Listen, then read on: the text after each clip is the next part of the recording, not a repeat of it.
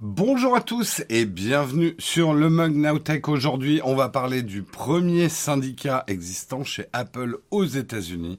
On va bien sûr parler de plein d'autres sujets tech. Nous sommes le lundi 20 euh, juin 2022 et on démarre tout de suite.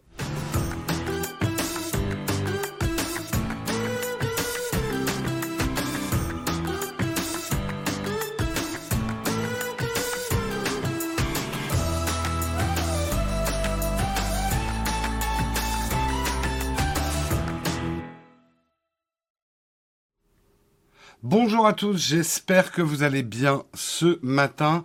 Petit test, alors là je demande juste à la modération de parler dans le chat ou en tout cas de me parler dans l'oreillette. Est-ce que le son du micro va? Parce que comme on m'avait amené une partie du matériel à Vivatech, j'ai dû rebrancher, il y avait des réglages qui ont changé. Euh, j'ai vu un 5 sur 5 de Samuel. Donc, est-ce qu'on peut me confirmer Grolb est en train d'écrire? Ok, son, son 5 sur 5.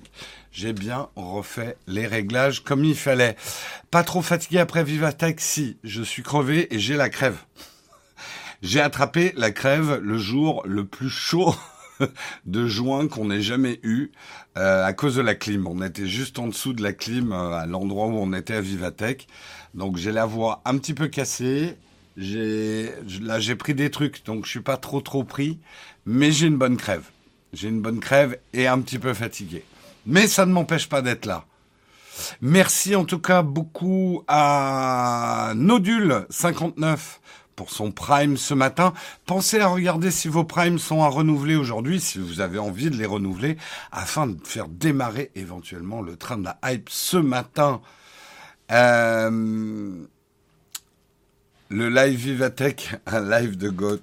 Ouais, bah on était assez content du résultat. Je vous cache pas que c'était super crevant.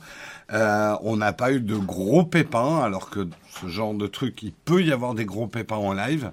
C'est une expérience assez inédite pour nous. J'en profite pour remercier toute l'équipe de la modération qui a été formidable. Bien sûr, toute l'équipe technique, Yanis en tête. Euh, en fait, on travaillait moitié avec euh, la technique de Vivatech et Yanis faisait un peu notre régisseur euh, en cabine. Yanis, vous l'avez peut-être connu pour certains d'entre vous. Il a été stagiaire chez Nowtech et maintenant il travaille pas mal dans le monde du live. En tant que régisseur, je remercie évidemment Guillaume qui a dirigé aussi toute l'opération hein, de main de maître. Euh, il y aura le replay du live sur YouTube. Je sais pas parce qu'on a genre 6 heures de live. Euh, enfin, je sais pas combien d'heures on a de live. Euh, je sais pas s'il sera sur YouTube, mais vous pouvez le regarder sur Twitch. Notre replay gratuitement. Merci le bûcheron euh, MTB pour ton 18e mois d'abonnement. Merci beaucoup à toi. Euh, est-ce que ça va à vous? Personne n'a fondu. Personne n'a eu de gros problèmes avec ces, chaleurs euh, anormales. on peut le dire. Ces chaleurs anormales pour un mois de juin ont été très extrêmes. Je sais en plus, moi j'étais, alors ceux qui sont à Paris, il y a eu un coup de tonnerre vers 2h30 du matin, je crois. Ah, j'ai cru que c'était Jupiter qui lâchait une caisse, quoi. C'était pas pas le Jupiter euh, président de la République, hein, le, le vrai Jupiter. Remarque, je pense que le président de la République, il a peut-être lâché une caisse aussi. Mais on va pas parler de ça ce matin. Je ne veux absolument pas parler des législatives. Si vous voulez, on en parlera à la fin si on a du temps. Euh,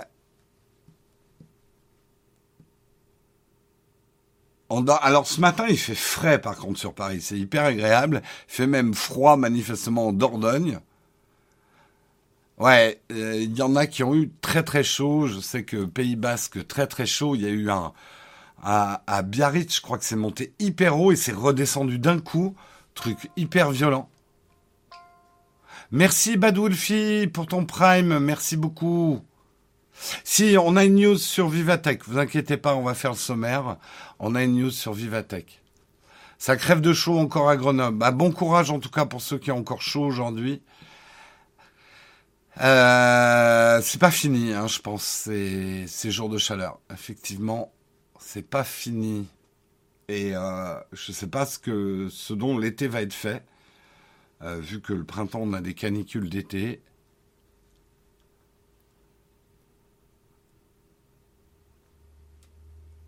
Soir, on est tombé à 25 en 30 minutes. Mais je crois qu'à Biarritz, c'est en 10 minutes, il y a eu, je crois, 20 degrés de différence, quoi. Ça a été, euh, ça a été assez fou à Biarritz. Petite pensée pour, euh, pour Biarritz. C'était à Biarritz ou Saint-Jean-de-Luz Je sais plus.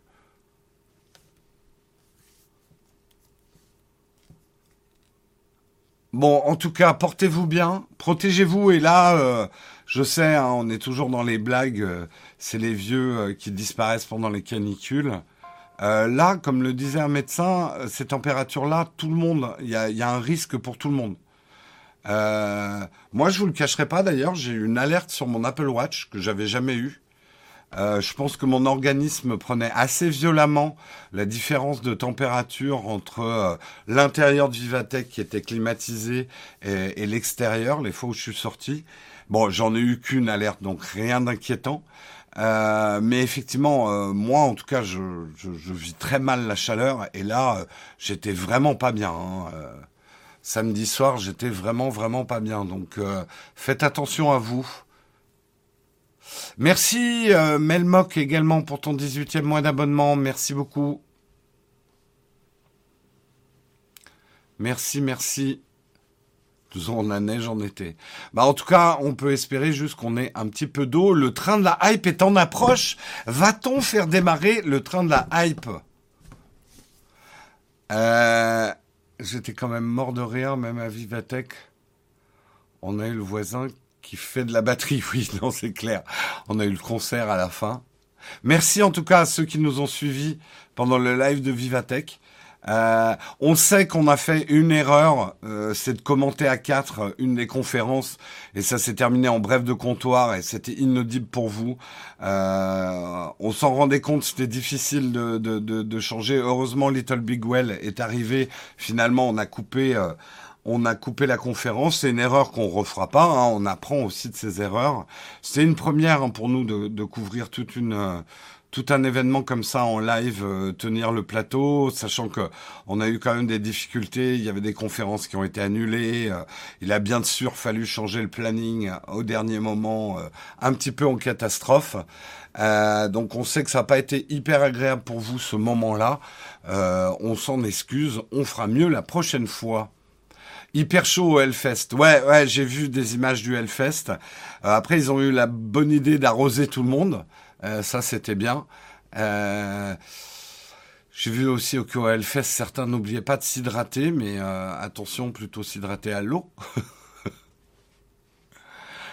Euh, bah écoute, on aura des retours de Vivatech. là, oui, ils étaient contents. ben, Maxime qu'on a eu à la fin, avec qui on avait organisé tout ça, était, super content.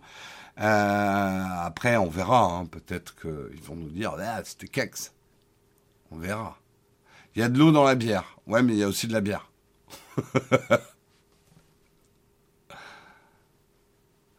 non, mais c'est tout con, mais il faut penser à s'arroser. Hein. Euh, il faut. Vous savez, la, sueur, euh, ça n'existe pas juste pour puer. Hein.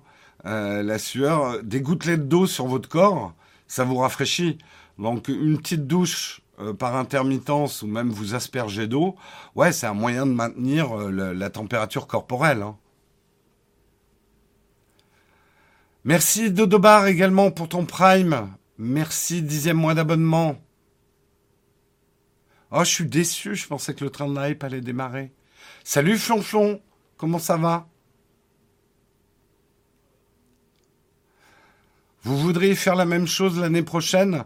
Moi, je suis toujours partagé. Je te, de, mon organisme me dit non. Moi, ce genre de truc, ça me fatigue, c'est terrible.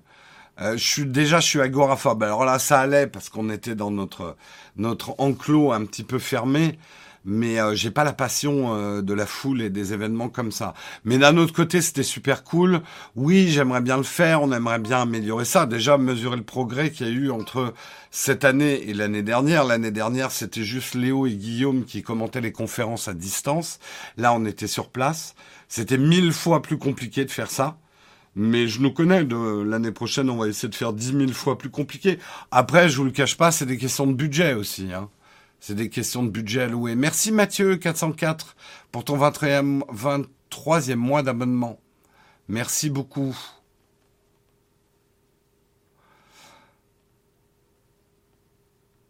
Samuel Etienne a parlé de mon tweet hier soir. Lequel tweet que j'ai fait sur Jean Massier? Avec euh, l'octogone sans règle qu'allait devenir le Parlement, euh, l'Assemblée nationale. J'en perds, j'en perds ma, ma politique française. Bon, on va pas trop parler de ça. On va regarder le sommaire. J'ai un peu pris du temps ce matin pour discuter avec vous, débriefer Vivatech. Oui, oui, je sais, Samuel. Je sais, je sais. Euh... bah, bon, en vrai, euh, en vrai, ça va être très compliqué les cinq prochaines années, mais ça sera intéressant.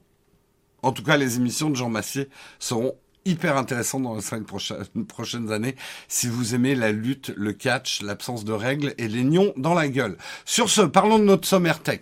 On va parler, on va pas parler de politique, on va carrément parler de syndicats. On va parler des employés d'Apple qui votent pour la création d'un syndicat. C'est une première. Euh, aux États-Unis en tout cas.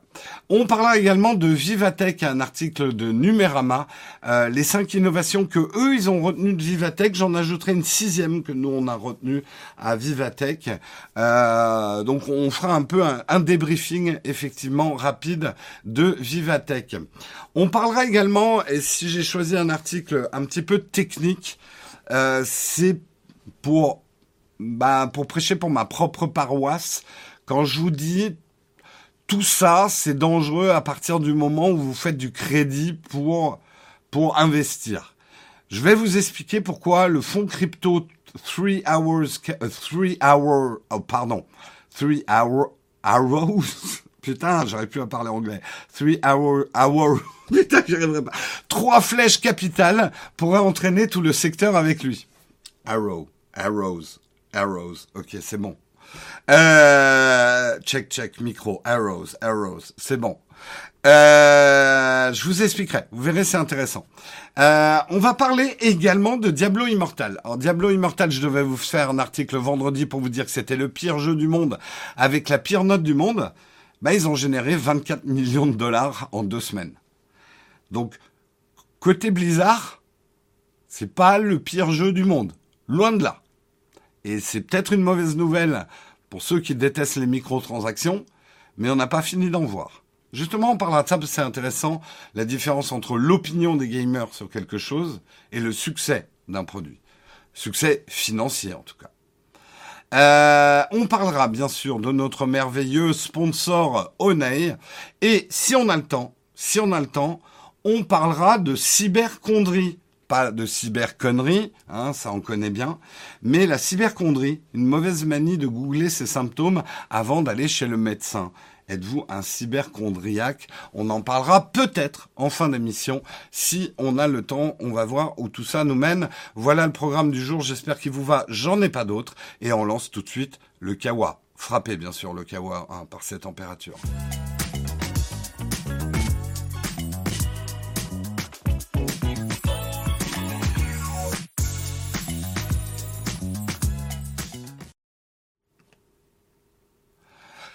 Euh...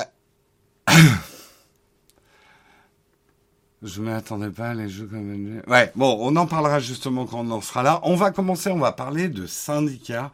Effectivement, c'est une grosse première et on parlera pourquoi c'est important que ça soit. Ah putain, pourquoi j'ai perdu?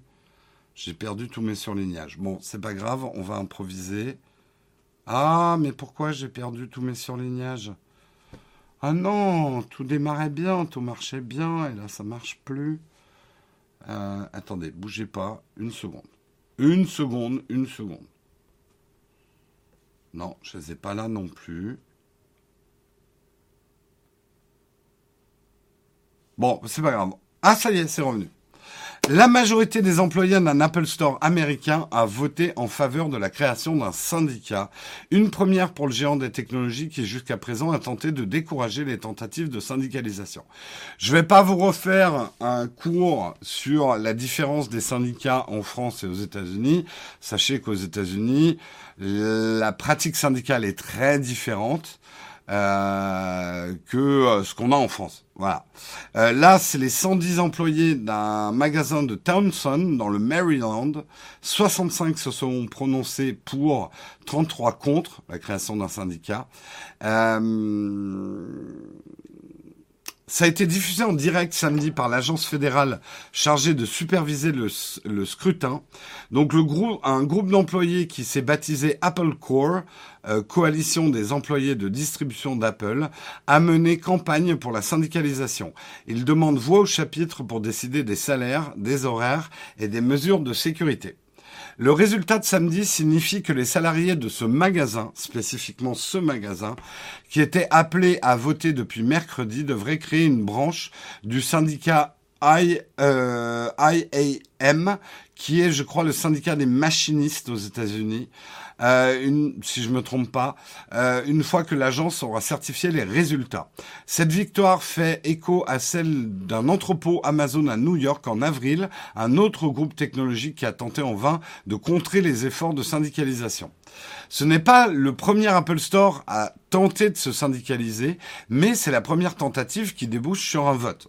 C'est la première réussite euh, de, de créer un syndicat dans un magasin Apple. Euh, la directrice de la distribution et des ressources humaines d'Apple, Dreidre O'Brien, s'était rendue dans le magasin en mai pour s'adresser aux employés. Elle avait dit C'est votre droit de rejoindre un syndicat, mais c'est aussi votre droit de ne pas rejoindre un syndicat. Leur avait-elle dit après un extrait audio diffusé sur le site Vice. Elle avait assuré que la présence d'un intermédiaire compliquerait les rapports entre Apple et ses salariés. Il faut savoir que la pratique euh, du travail aux États-Unis fait que, contrairement à ce que vous pourriez croire, en pensant que l'Amérique est ultra-libérale, euh, avec, elle l'est, elle est, elle est ultra-libérale, mais il y a beaucoup de négociations euh, entre une direction et ses employés. Parfois plus qu'en France, où justement en France, souvent le syndicat qui, qui arrive. Il y a beaucoup de négociations. Le marché du travail, contrairement peut-être à ce que certains croient aux États-Unis, est très compétitif. Et les entreprises, je sais, d'un certain côté, peuvent abuser effectivement en salaire de leurs employés, etc., mais ont aussi très peur de perdre leurs employés. Euh, parce que le marché est très compétitif, ils peuvent se faire piquer leurs employés. Et euh, il y a beaucoup de négociations au niveau effectivement euh, bah, du droit du travail, mais aussi de la couverture sociale, puisque c'est les entreprises aux États-Unis qui s'occupent souvent de la couverture sociale de, leur de leurs employés, euh, etc. Et le syndicat est souvent vu comme un intermédiaire qui empêche ce bon dialogue entre une direction et les employés, ce qui arrange souvent la direction. Mais il faut comprendre qu'aux États-Unis, il y a moins la vision, on va dire, lutte des classes, patronat contre employés, qu'on peut avoir en France. On va pas discuter du bien fondé de ces visions, mais c'est moins conflictuel d'une manière générale, mais ça dépend encore des situations. Mais globalement, c'est moins conflictuel entre... Euh, en gros, les employés américains comprennent un petit peu mieux à quoi sert une direction, et une direction, par certains aspects, euh, ont tellement peur de perdre leurs employés qu'ils font un peu plus attention.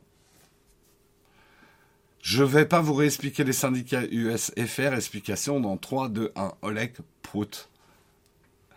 Euh, Et sachant que les syndicats aux États-Unis, par contre, sont par certains aspects beaucoup plus durs que les syndicats en France. Mais je ne vais pas rentrer dans le détail.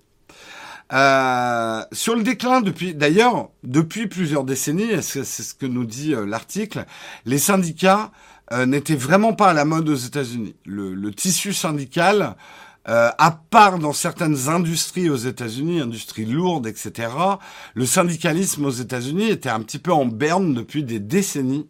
Mais il reprend du poil de la bête en ce moment, notamment avec un soutien explicite de Joe Biden, qui, par certains aspects, soutient le retour du syndicalisme aux États-Unis.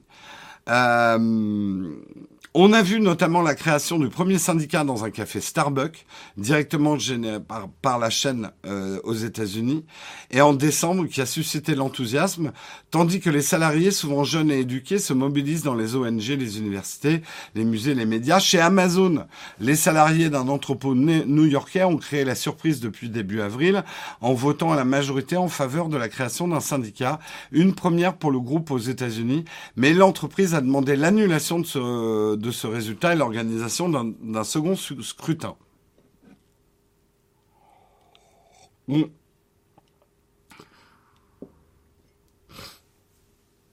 Après, aux États-Unis, de ce qu'en disent les chiffres, peu de chômage, mais des salaires extrêmement bas. Alors après, je suis pas un spécialiste économique. Vous le savez, globalement, les États-Unis, euh, la pauvreté est extrêmement violente aux États-Unis. Quand vous n'avez pas de travail, vous décrochez hyper facilement du système. Euh, le chômage, les aides sociales sont extrêmement minimum. Je, fais dans les grandes lignes. Les salaires peuvent être... En fait, il y a plusieurs types de jobs aux États-Unis. Effectivement, les salaires sont très bas et vous n'avez quasiment pas de protection sociale sur les jobs, les petits jobs. Euh, travailler dans un fast-food, être dans un entrepôt ou ce genre de choses, c'est effectivement, c'est, presque de la misère salariée. Les gens sont souvent obligés d'avoir plusieurs jobs. Euh, si euh, s'ils sont pas des étudiants en faisant juste des jobs d'été. Et ces jobs-là sont très mal protégés. Après, aux États-Unis, les salaires peuvent être bas, mais quand vous atteignez un certains postes, et pas que des postes euh, qualifiés, hein, mais dans certaines entreprises, vous bénéficiez d'avantages sociaux, puisque schématiquement, c'est plus l'entreprise qui s'occupe de votre euh, bouclier euh, social, dentaire, médical, etc., plus qu'un système de sécu social. Je schématise, mais globalement, voilà. Donc les entreprises font beaucoup de compétitivité au niveau du travail, au niveau des, des avantages sociaux qu'elles offrent à leurs employés. Euh, après, Wendigo, justement, il faut pas comparer euh, le, le, système syndical français et aux États-Unis parce que c'est très, très, très différent. Il me semble que tu vivais aux États-Unis, oui, dans les dans les années 80, euh, mais j'étais enfant, donc tu sais, les syndicats. Euh, moi, je jouais avec mes bonhommes de la guerre des étoiles. Hein. Euh. Non. après, si ça vous intéresse, je vous invite à, à voir l'histoire syndicale aux États-Unis. Vous savez qu'aux États-Unis, il n'y a pas de gauche au sens comme on l'entend en Europe, mais ça ne veut pas dire qu'ils n'ont pas euh, des mouvements syndicaux qui ont été parfois très importants. Ça ne veut pas dire qu'ils n'ont pas des grèves, ils ont des grèves extrêmement violentes. Ça ne veut pas dire, c'est pour ça qu'ils n'ont pas de système syndical. Euh, il y a même des films qui ont été faits. Le truc, c'est que l'histoire syndicale américaine, elle est complexe. Elle a été infiltrée par la mafia également. Euh, les routiers ont, je crois, un syndicat très puissant aux États-Unis. Euh, voilà.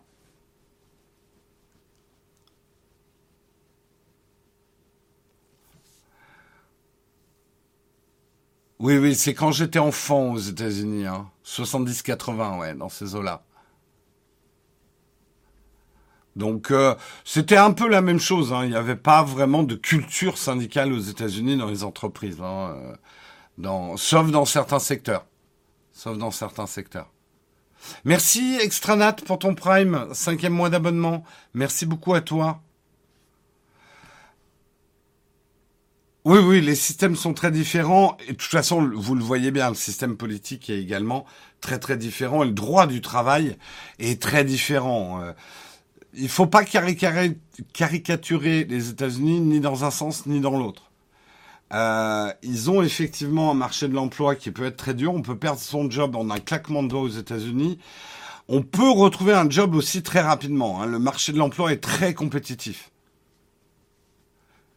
Après, euh, la pauvreté, et quand tu es sorti du système du salariat aux États-Unis, d'avoir un job, euh, la vie devient très compliquée très vite hein, aux États-Unis. C'est ça qui est très dur aussi. La pauvreté est extrêmement difficile aux États-Unis parce que l'aide sociale est quasi minimum. Euh, donc on va voir. Pour l'instant, on n'a pas de réaction officielle d'Apple sur la création de ce syndicat. Est-ce que ça va faire tâche d'encre? En tout cas, ça serait intéressant de, ça sera intéressant à étudier. Est-ce que notamment dans le monde de la tech, qui est traditionnellement un monde dont les syndicats, ça passait vraiment au-dessus, euh, est en train de se syndicaliser de plus en plus? Allez, on continue euh, dans les articles. Je précise que cet article était un article de La Voix du Nord. Euh, un article de Numérama, on va parler de Vivatech. Vous savez, on était à Vivatech. On y a été samedi, c'était la journée grand public. Pour être tout à fait honnête, on a vraiment eu très peu de temps pour aller voir Vivatech. On est arrivé le matin, on a commencé le live à 9h30, on a terminé à 6h, je crois, 5h30, 6h, quasiment non-stop. Moi, j'ai fait une petite pause à un moment d'une demi-heure, trois quarts d'heure. Je suis allé voir quand même quelques stands mais pas assez pour vous donner vraiment un, un, un avis sur ce que j'ai vu. Après, on voyait quand même les stands autour de nous, là où on était, mais là, je vais vous parler de l'impression qu'a eu Numérama, effectivement, à Vivatech. Vivatech, plus grand salon tech européen, quand même, euh, qui a commencé le 15 juin.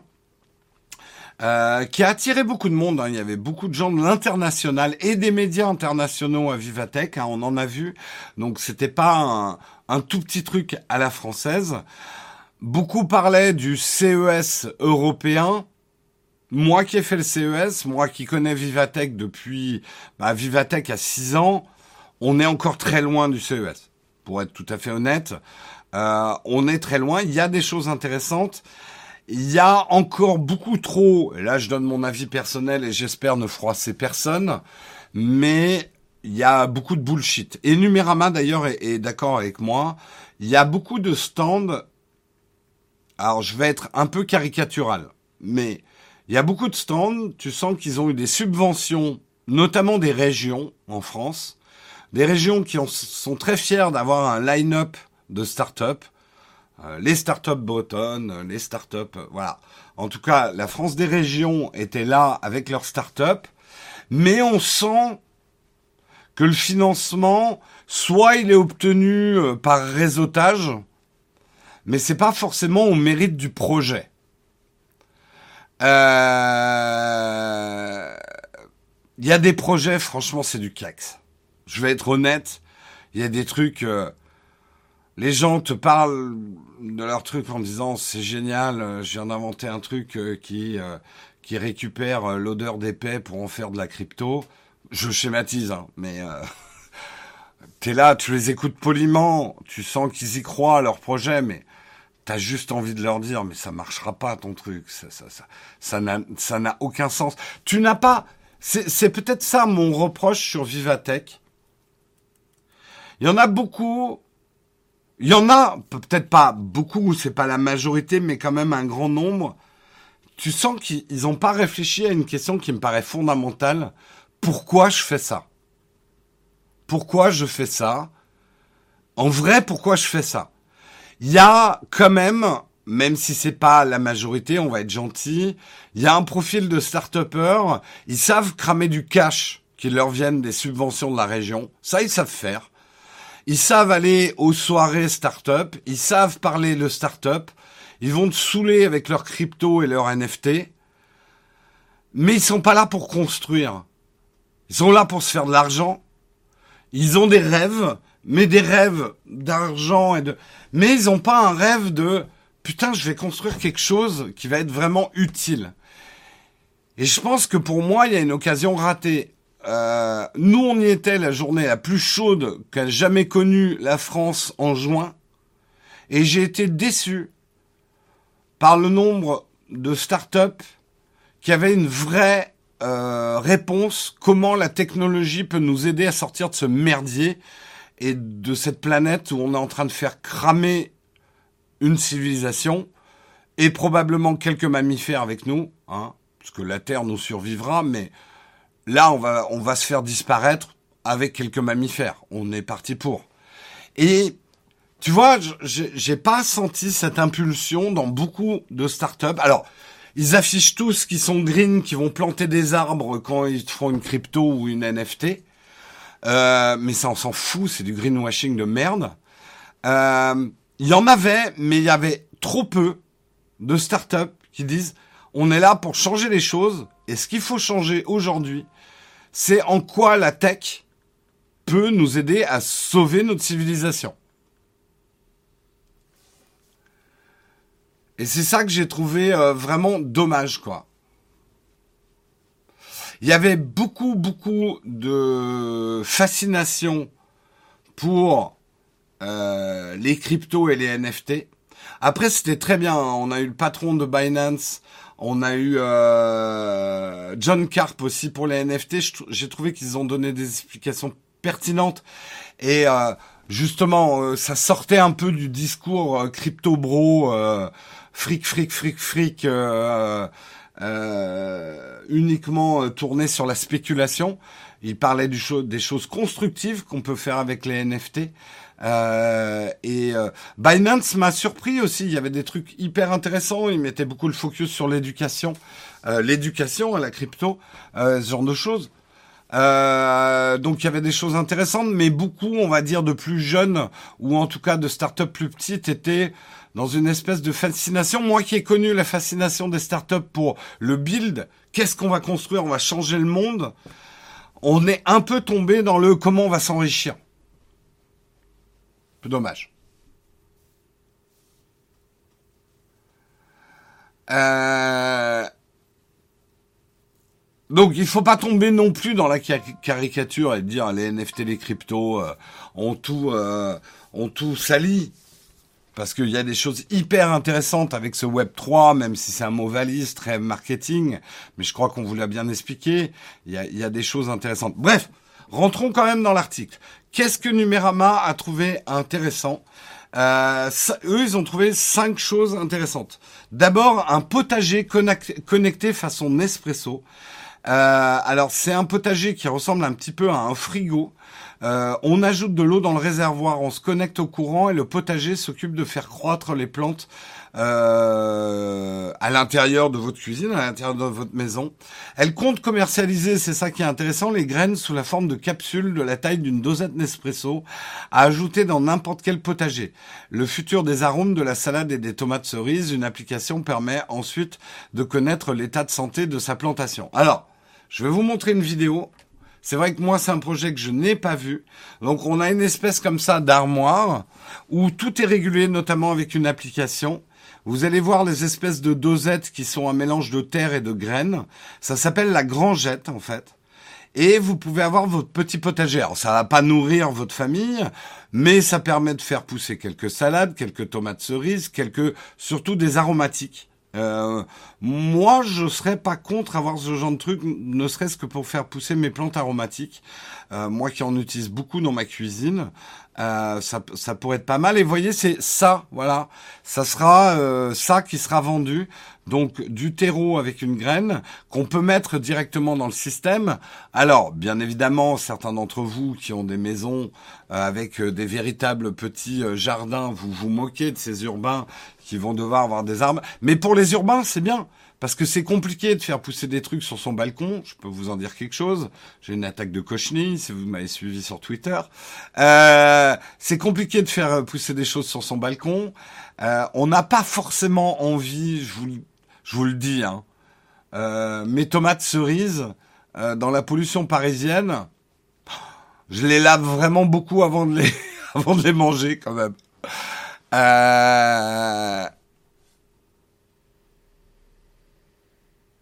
Alors, a priori, ces fameux, fameuses dosettes graines terreau, ça vaudra 1,50€. Donc, oui, c'est plus cher que si tu achètes des graines et que tu les fais pousser toi-même dans ton jardin, mais ça peut être pratique pour des gens qui n'ont pas forcément la main verte, mais qui veulent quand même, voilà, des petites salades, petites tomates cerises euh, dans leur cuisine. Ça peut être une espèce de nouveau frigo où on fait pousser des trucs, quoi.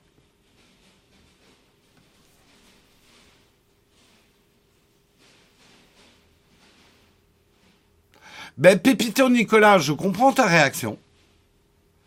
Mais je pense que ta réaction vient que toi, tu as peut-être le luxe, la chance de pouvoir planter des graines à 2 centimes tranquillement dans un lopin de terre que tu as, ou tu as suffisamment de surface chez toi pour faire ça.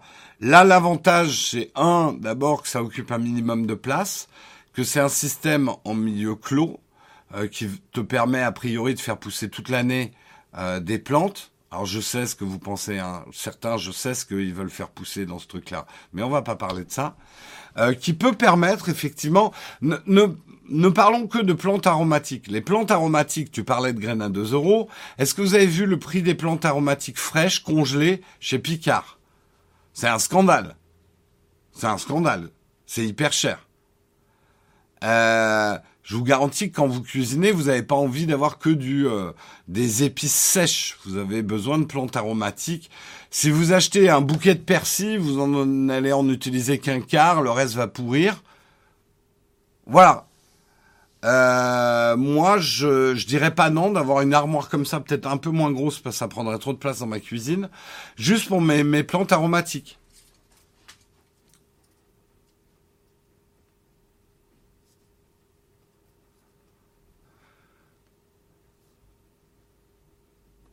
Alors la technologie, en quoi elle est bénéfique là-dedans, c'est qu'une technologie va permettre à quelqu'un qui n'y connaît rien, parce que les plantes aromatiques, c'est pas si facile que ça à faire pousser, certaines. Euh, quelqu'un qui ne connaît rien d'être assisté par une application, un truc qui va réguler l'eau, qui va permettre euh, effectivement d'avoir une bonne hydratation, parce qu'il y a beaucoup de gens qui pensent que euh, faut arroser et ça marche il y a des plantes, il faut pas trop les arroser. Enfin, vous, ça vous paraît peut-être une évidence si vous cultivez deux trois trucs chez vous, mais euh, pour un urbain qui a jamais rien fait pousser, bah ouais, il y a une pédagogie à avoir quoi.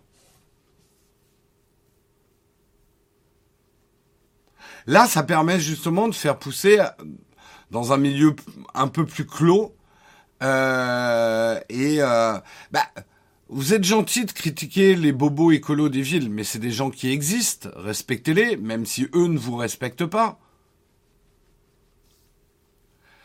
Et franchement, si vous habitez justement dans une grande ville, vous savez le prix des plantes aromatiques quand on veut les acheter fraîches, c'est scandaleux.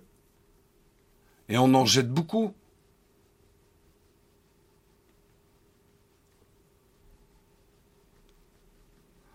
Mais cher, on tombe dans le vieux clivage. Ah, ces Parisiens qui ne savent même pas que le lait vient des vaches et comment on pousse une plante? sortez de ces clivages.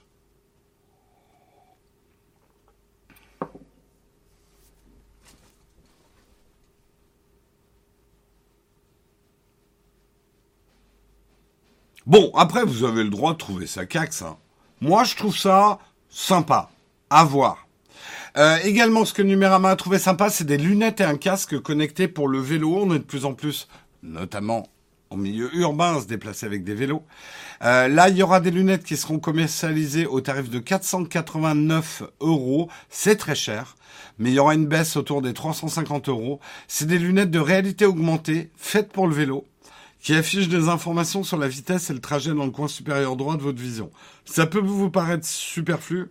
Je, garantie quand vous faites du vélo ou de la trottinette en ville, de pouvoir avoir des informations tête haute, notamment de là où vous allez, euh, beaucoup plus pratique et beaucoup moins dangereux que de baisser la tête pour regarder le GPS de son smartphone.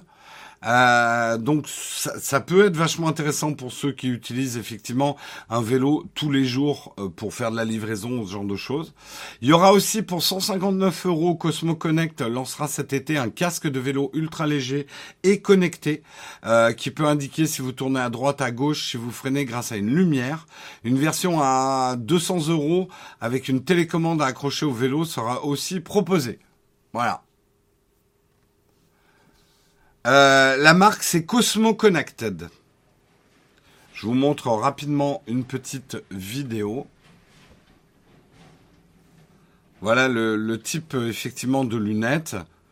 Donc, euh, à voir comment ça marche avec des lunettes de vue aussi. Mais ils ont peut-être prévu le truc. Je, ne les ai pas vus non plus ce stand-là. Euh, donc, qui projette effectivement des informations tête haute quand vous êtes à vélo, quoi.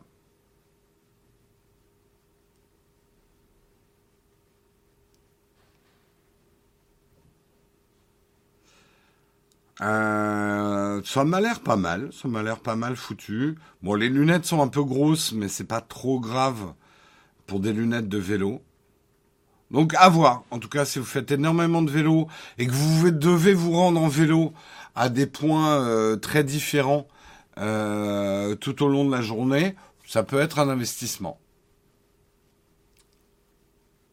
Moi, je trouve ça pas mal pour les cyclistes et les gens dont le travail aujourd'hui, et il y en a de plus en plus, hein, les livreurs à vélo à Paris, il y en a énormément. Euh, ça peut être un truc euh, intéressant. Oui, il y a déjà le casque de moto connecté avec des rétros internes, etc. Hein. Intéressant, intéressant. Euh, Numérama a noté également euh, les bus sont conducteurs à Paris.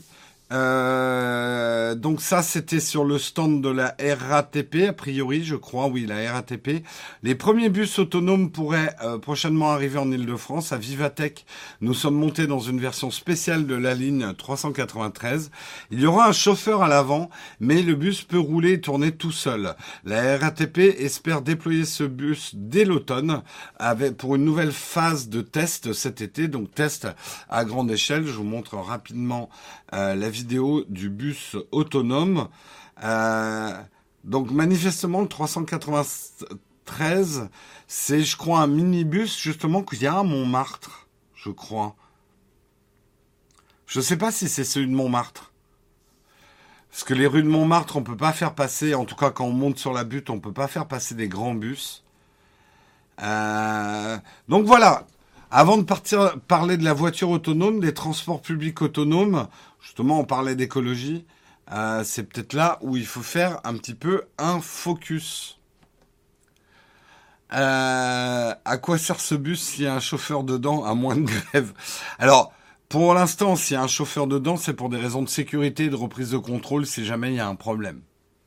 Donc, il est fort probable que pendant un grand laps de temps, il y ait toujours un espèce de chauffeur contrôleur euh, qui aura pour tâche de surveiller que tout va bien.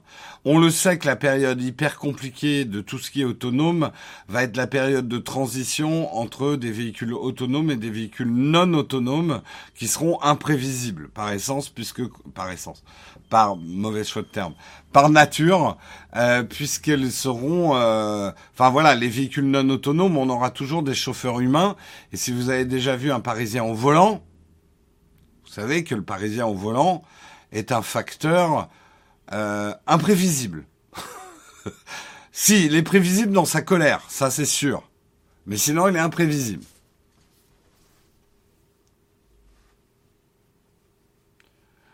En quoi l'autonomie va en voir avec l'écologie? C'est pas l'autonomie, mais si on fait des transports publics de surface fiables, autonomes, euh, que les gens ont envie de prendre, euh, parce qu'ils sont moins bloqués, etc., ça incitera encore plus les gens à abandonner euh, leurs véhicules particuliers. Et le, le coût pour le transport d'un certain nombre de passagers en, en empreinte euh, écologique est quand même bien moindre que d'avoir tout le monde dans des voitures individuelles en ville, ce qui est un cauchemar. Le piéton parisien est imprévisible. Tous les Parisiens sont imprévisibles, hein, honnêtement. Euh. Moi, pour être piéton, je peux te dire que le conducteur parisien est imprévisible aussi. Hein.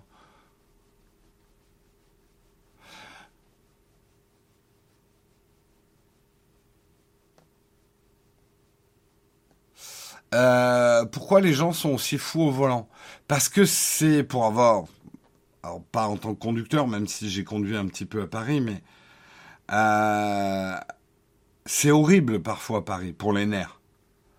Les, engorgements. Paris est quand même une ville vachement ancienne où il y a des endroits où, enfin, Paris peut être bloqué. Donc ouais, le Parisien est un peu nerveux au volant, quoi, on va dire.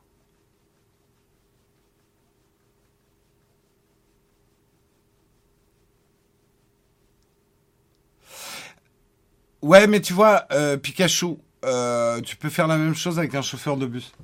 Les, transports, euh, les transports du futur, euh, un des bénéfices d'être, de ne pas avoir des conducteurs dedans, c'est effectivement de pouvoir faire des trajets qui seront calculés à très haute vitesse, qui ne seront pas forcément tributaires d'arrêt de bus, où le bus va s'arrêter, mais simplement par exemple d'un certain nombre d'appels de gens à un moment, rendez-vous à tel point. Alors je sais, un chauffeur humain pourrait avoir une appli en lui disant il faut te rendre à tel endroit pour choper trois personnes, etc.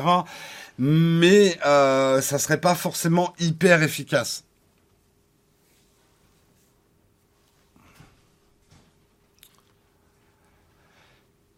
Et puis, euh, n'oubliez jamais un facteur. Je sais que vous allez tous dire, oui, mais euh, d'enlever les chauffeurs humains, ça va créer du chômage.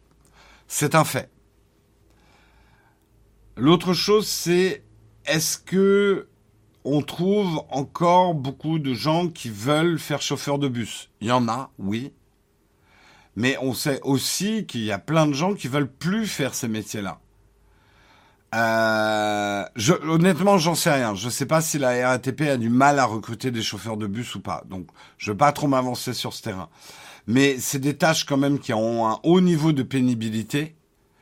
Euh, donc, vous êtes bien gentil parfois à dire oui, mais ça va tuer l'emploi. Est-ce que c'est des emplois qu'il faut sauver à tout prix? Est-ce qu'il faut que tout le monde ait un emploi? Oui. Mais est-ce que pour ça, il faut sauver des emplois qui sont des emplois euh, fatigants, maltraités, etc., c'est une autre question.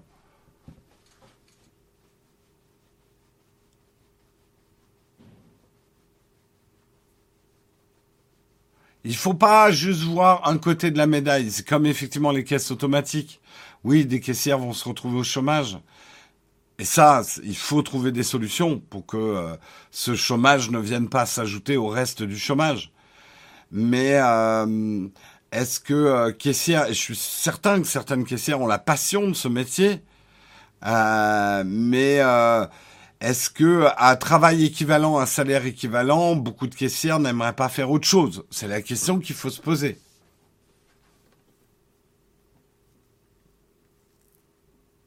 Faut pas oublier effectivement qu'un travail, c'est un salaire, c'est une manière de vivre, mais dans un monde idéal, un travail doit être aussi un épanouissement et euh, un sens de l'utilité collective.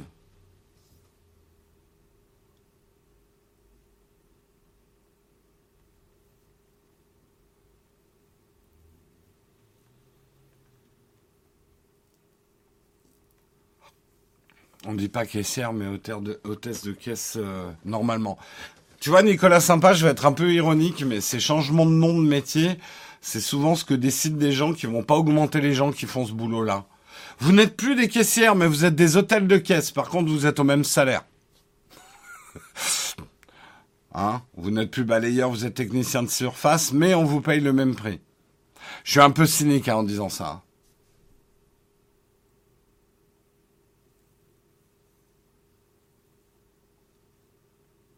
Ouais, Nico, j'ai pas toutes les solutions sociales. Hein. Sinon, euh, sinon, je serais un dictateur éclairé. Je prendrais la tête du pays et, j'apporterais mes solutions. J'ai pas toutes les solutions à tous les problèmes. C'est des, en fait, c'est des problèmes complexes, mais justement, il faut toujours éviter d'être caricatural avec ces, ces problèmes, je pense, et éviter de tomber dans un excès comme dans l'autre.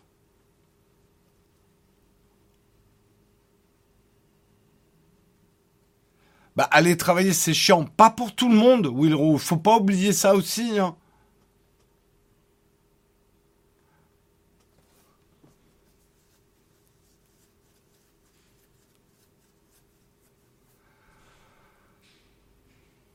Tu n'es plus youtubeur, tu as un agent spécial de création audiovisuelle sur le net. C'est ça. C'est ça, c'est ça. Jérôme, je vote pour ton diktat. Pardon. De toute façon, j'ai pas le chat sur les genoux. euh... euh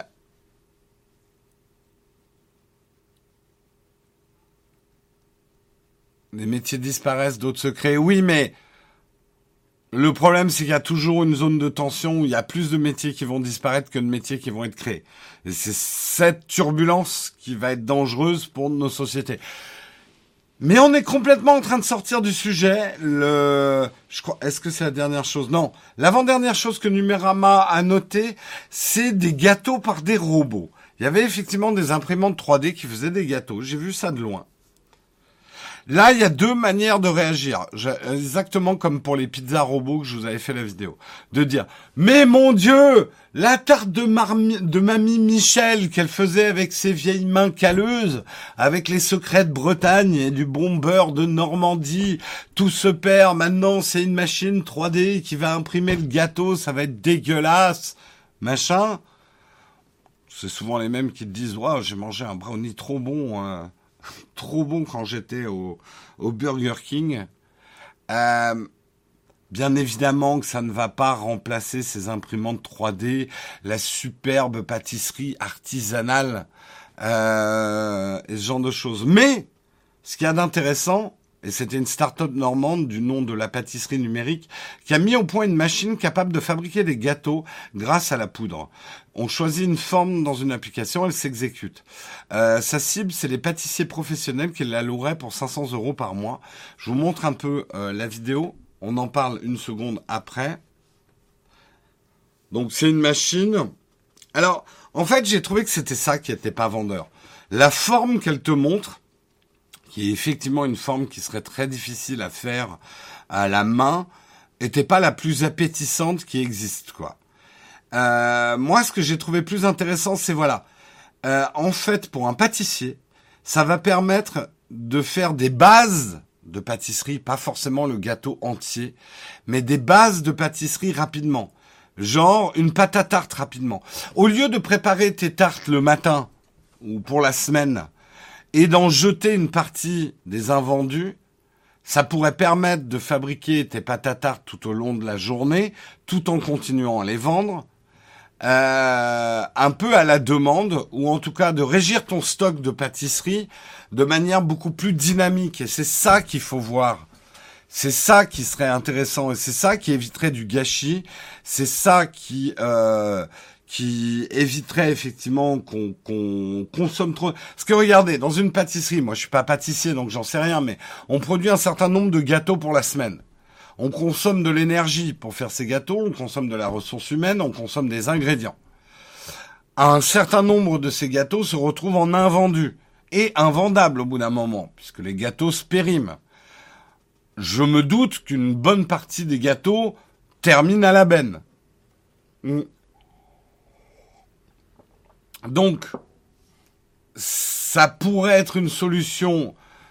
Euh, c'est déjà du pré-congelé, oui, mais là, ça pourrait permettre justement, peut-être, parce qu'encore une fois, n'oubliez pas que la cuisine, euh, bah, c'est une grande part d'ingrédients. Alors, bien évidemment, on va perdre le geste de faire sa pâte à tarte amoureusement, pâte feuilletée à la main, comme faisait la grand-mère.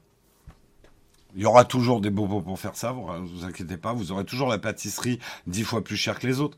Mais pour des pâtisseries, on va dire milieu de gamme ou entrée de gamme, ça va permettre d'avoir des bons ingrédients, de pas les congeler, de fabriquer sa pâte sur mesure et selon les besoins. En fait, encore une fois, n'ayez pas une vision absolutiste des choses. Euh, les robots 3D en cuisine peuvent apporter une aide, ne remplaceront pas les gestes cuisiniers, ne remplaceront pas tous les ingrédients, mais peuvent être un outil de cuisine. Vous, vous êtes toujours dans le fantasme de oh, la pizza robot, mais c'est elle-même qui va aller cueillir les tomates. Mais comment elle peut les choisir? Euh, euh, C'est le robot qui va choisir les ingrédients. Non, c'est ce que je vous avais expliqué dans la dans la, la vidéo sur la pizza robot. Euh, oui, certains pizzaiolos vont perdre leur boulot qui consistait à étaler des ingrédients sur une pâte et la mettre au four, ça le robot peut le faire. Mais euh, voyez the big picture. D'abord, est-ce que tous les pizzaiolos sont passionnés de faire des pizzas? Ça, c'est une première question.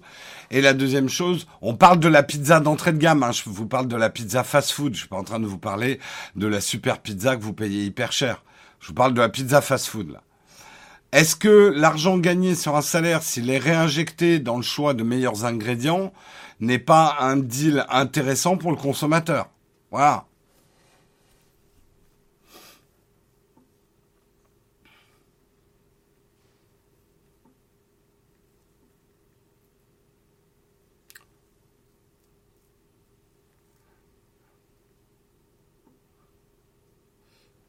Oui, je connais un Too Good To Go et c'est vrai qu'il y a de la distribution, mais il faut savoir une chose. Hein. vous vivez dans votre monde. Il faut savoir, par exemple, les restos du cœur, etc., ne peuvent pas prendre de la nourriture périssable. Donc évidemment, un boulanger peut distribuer à des pauvres autour, dans sa zone de chalandise, faire l'effort de distribuer aux pauvres. Mais tu ne peux pas distribuer de manière organisée de la nourriture périssable, et c'est normal pour des questions sanitaires, aux pauvres. Donc en fait, beaucoup de produits frais terminent à la poubelle parce qu'on n'a pas le droit de les distribuer aux pauvres. En fait, tu une vision, désolé de te le dire, mais euh, de l'aumône un petit peu moyenâgeuse où euh, le boulanger va donner le pain qui n'a pas été consommé aux personnes autour. Waouh, merci Silver, euh, Silver le dev, pardon. C'est bien ça? Euh, Silver le Dev pour, pour ton raid. Merci beaucoup.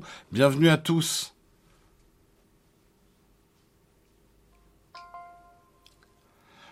On est en train de parler des nouveautés de Vivatech, on part dans des grands débats hein, sur l'automatisation, etc., comme on peut en avoir tout le temps. Euh, c'est le non, c'est pas le dernier produit. Ils ont également parlé, mais avec plus de circon... Euh, un, petit peu plus circonspect, euh, Numérama sur les taxis volants au JO 2024. Il y avait effectivement euh, la société Volocopter qui était là pour montrer effectivement les taxis volants qui vont peut-être faire leur début euh, pour les JO de Paris. Donc le système effectivement c'est des taxis volants autonomes, donc sans pilote. Euh, vous rentrez dedans, vous dites où vous voulez aller, euh, et ils vous amènent à l'endroit. Euh, pour eux, alors c'est en libre service, c'est pas du tout des trucs que vous pourrez acheter, vous pourrez pas avoir votre volocoptère, mais ça s'utilisera effectivement un petit peu comme un VTC autonome volant. Vous rentrez dedans, vous rentrez votre destination, vous payez la course aussi, et ça vous amène.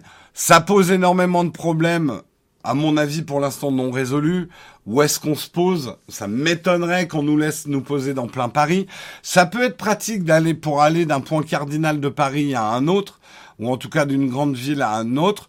Par exemple avec euh, des euh, des des comment on appelle ça? Des drones des drones dômes euh, aux quatre coins de Paris qui permettra de, de traverser la ville rapidement. Il faut avoir confiance, c'est clair, c'est clair, c'est clair.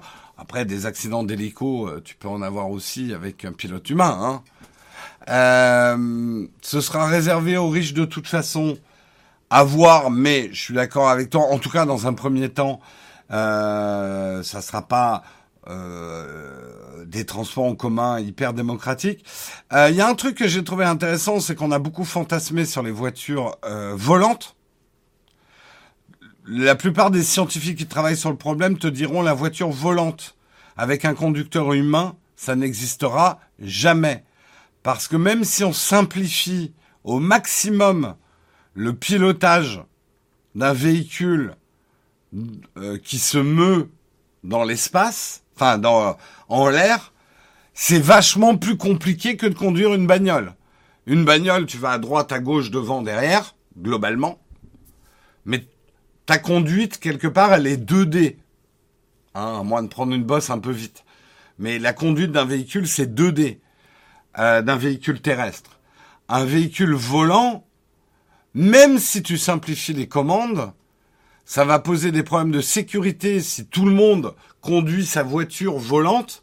Je te dis pas les crashs aériens euh, à l'appel. Par contre, des véhicules autonomes qui savent se réguler entre eux pourront bien mieux se déplacer euh, dans cet espace-là que des pilotes humains. Oui, se déplacer dans un volume est plus complexe que sur un plan, tout à fait.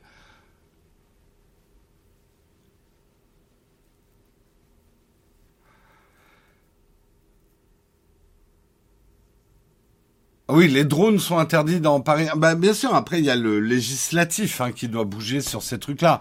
Après, euh, les drones DJI au-dessus de Paris, ouais, je vous conseille pas d'en faire décoller un. Hein. Vous allez avoir le GIGN euh, et le RAID qui va arriver chez vous très vite. Ne faites surtout pas voler un drone de loisir au-dessus de Paris. Hein. Est-ce qu'on pourra les balancer dans la Seine comme les trottinettes? Oleg, dans les caricatures.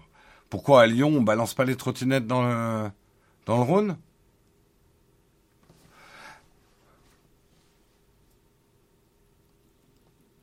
Le truc, c'est que les drones sont interdits aujourd'hui parce qu'ils sont pilotés par des humains aussi, au sol.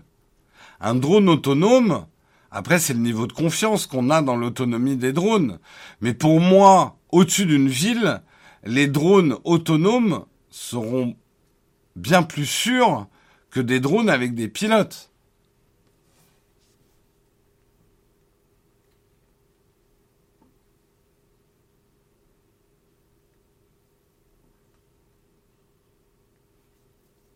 Non, mais c'est pour ça, je vous dis, il y aura jamais des voitures volantes autonomes avec vous qui pourrez piloter votre voiture volante. Ça n'existera pas. Ça n'existera pas. Sauf si, bien sûr, vous avez un brevet de pilote et que vous passez... Euh, voilà, mais euh, le, vol contrôlé par les humains, il y en aura toujours, c'est un plaisir hein, pour certains, euh, mais ne pourra pas se faire au-dessus d'agglomération. C'est impossible.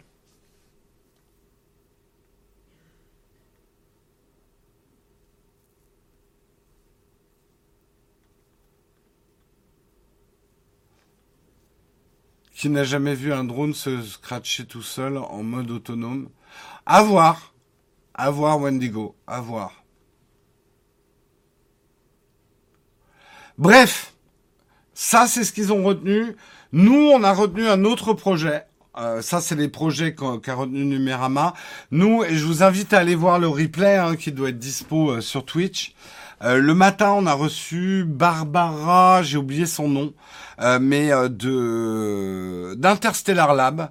Et si vous avez suivi la conférence, l'interview, c'était hyper intéressant. Alors là, pour le coup, vous qui dites souvent, ouais, la recherche dans l'espace, gneu, gneu, gneu, ça sert à rien pour les humains, c'est de l'argent dépensé pour rien d'envoyer des hommes dans l'espace et la, la recherche spatiale. Là, on voyait l'application hyper concrète, parce qu'en gros, elle travaille avec son entreprise Interstellar Lab sur des biopods qui permettent de faire pousser de la nourriture, donc du végétal, dans des environnements où ça ne pousserait pas d'habitude, la Lune, l'espace, station, euh, station spatiale, euh, Mars, etc.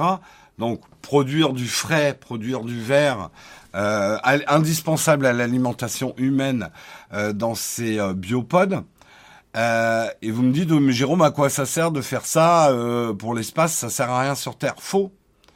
Ces biopodes ne consomment 98% moins d'eau que n'importe quelle agriculture en terre, euh, permettrait dans certains coins de la planète qui, et ça va vous dire quelque chose, ont de plus en plus de problèmes à faire pousser quoi que ce soit et sont obligés de consommer des quantités d'eau absolument gigantesques, euh, bah d'éventuellement reconquérir leur autosuffisance et leur agriculture. Donc oui, c'est une recherche concrète de la recherche spatiale. J'ai trouvé, euh, j'ai trouvé ça hyper intéressant, euh, l'approche, euh, même en termes de design. Enfin, il y aura beaucoup de choses à dire euh, là-dessus.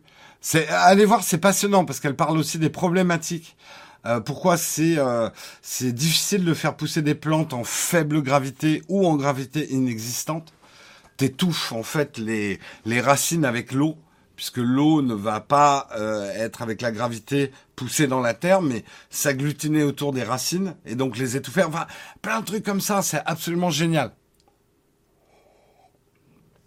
C'était super intéressant.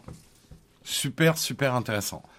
Et ça, j'ai trouvé que voilà, pour le coup, c'est du concret. Et oui, à long terme, même à moyen terme, ça peut être une solution pour un certain nombre de problèmes que nous allons rencontrer, que nous rencontrons déjà, pas, pas pour notre planète. Je déteste dire qu'on est là pour sauver notre planète. On est là pour sauver notre putain de civilisation. Les êtres humains et les mammifères. Parce que globalement, je pense que euh, si on est en train de courir vers notre tombe, euh, on amènera pas mal de mammifères avec nous.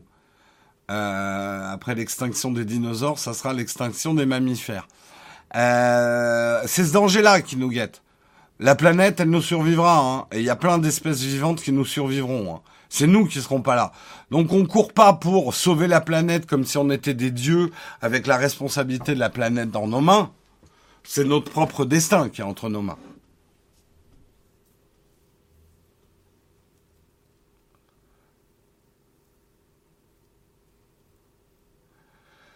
Euh, et c'est ça qui m'énerve dans une certaine approche écologique euh, et une représentation graphique de l'écologie. C'est pas la terre verte qu'on essaye de sauver. Hein. Les plantes s'adapteront bien mieux que nous. Euh, la planète nous survivra. Euh, c'est c'est l'humain avec nos frères mammifères qu'on devrait mettre dans les logos, quoi. C'est eux qu'il faut sauver. Et nous, en fait.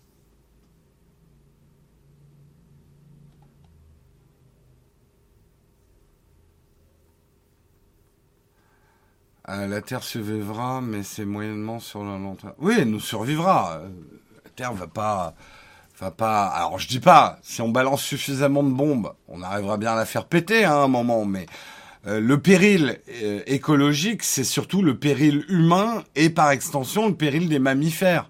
Et je dis mammifères, bien évidemment qu'il y aura d'autres espèces qui vont disparaître avec nous s'il y a un réchauffement. Enfin, si le réchauffement climatique continue sur sa lancée, quoi.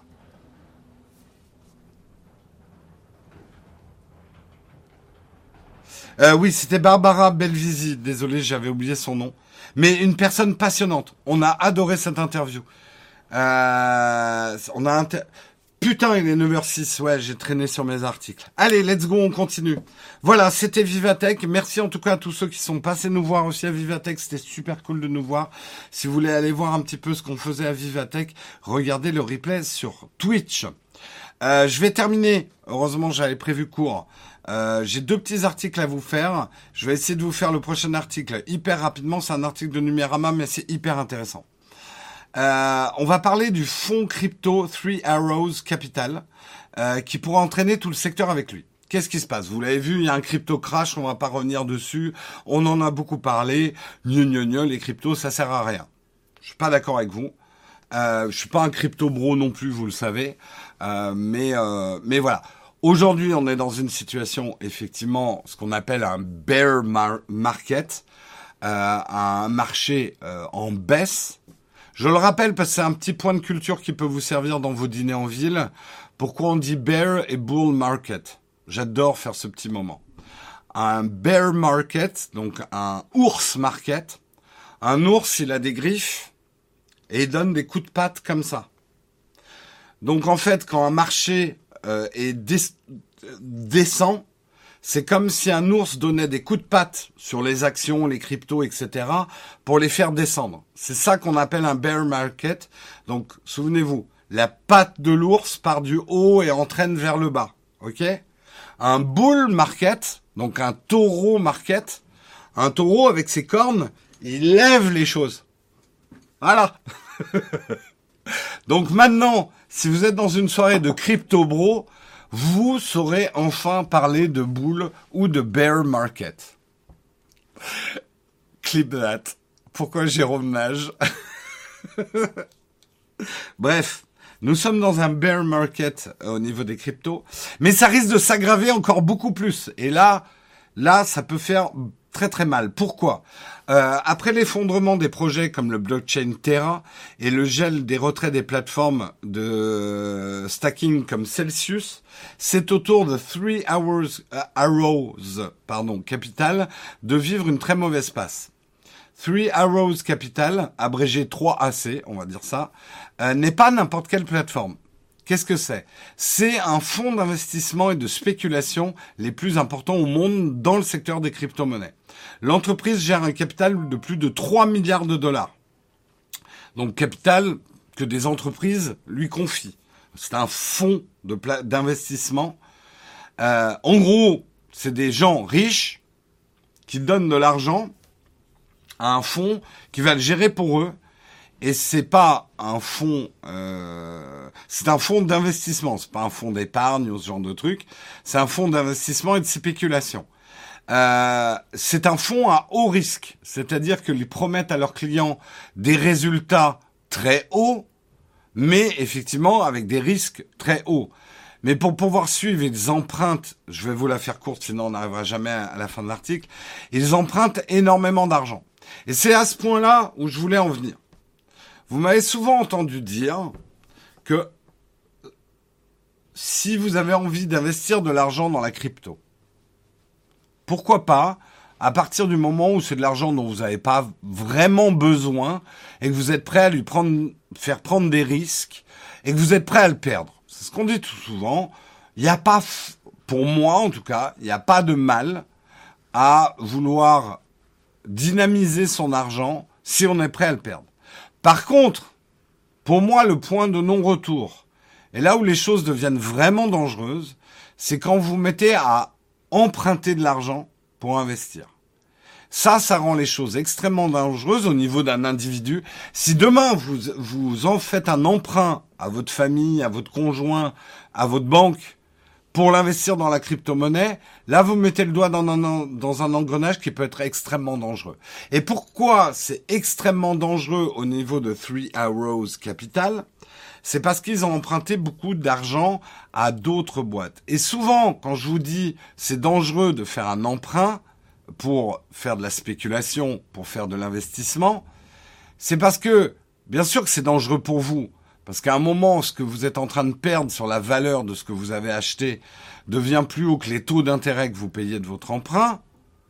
Mais en fait, ce que vous oubliez toujours dans cette équation, c'est que le risque, il n'est pas tellement pour vous, parce que vous, vous allez faire faillite. Ok, c'est mal barré pour vous. Mais en fait, vous allez créer un effet domino si vous êtes Three Arrows. En fait, Three Arrows Capital, s'ils font faillite, s'ils sont en défaut de paiement, bah, tous les gens à qui ils ont emprunté de l'argent, vont s'effondrer derrière. Et donc, c'est ça qui, si vous vous intéressez au marché des cryptos actuels, si 3, euh, A3C, donc Three Arrows Capital, s'effondre, on aura un effondrement de plein d'autres sociétés derrière. Voilà pourquoi je voulais vous expliquer euh, tout ça. Voilà, je vois qu'il y a eu des gros débats qui sont partis euh, sur, euh, sur la planète. C'est bien qu'on ait des débats. Attention à toutes les idées à l'emporte-pièce.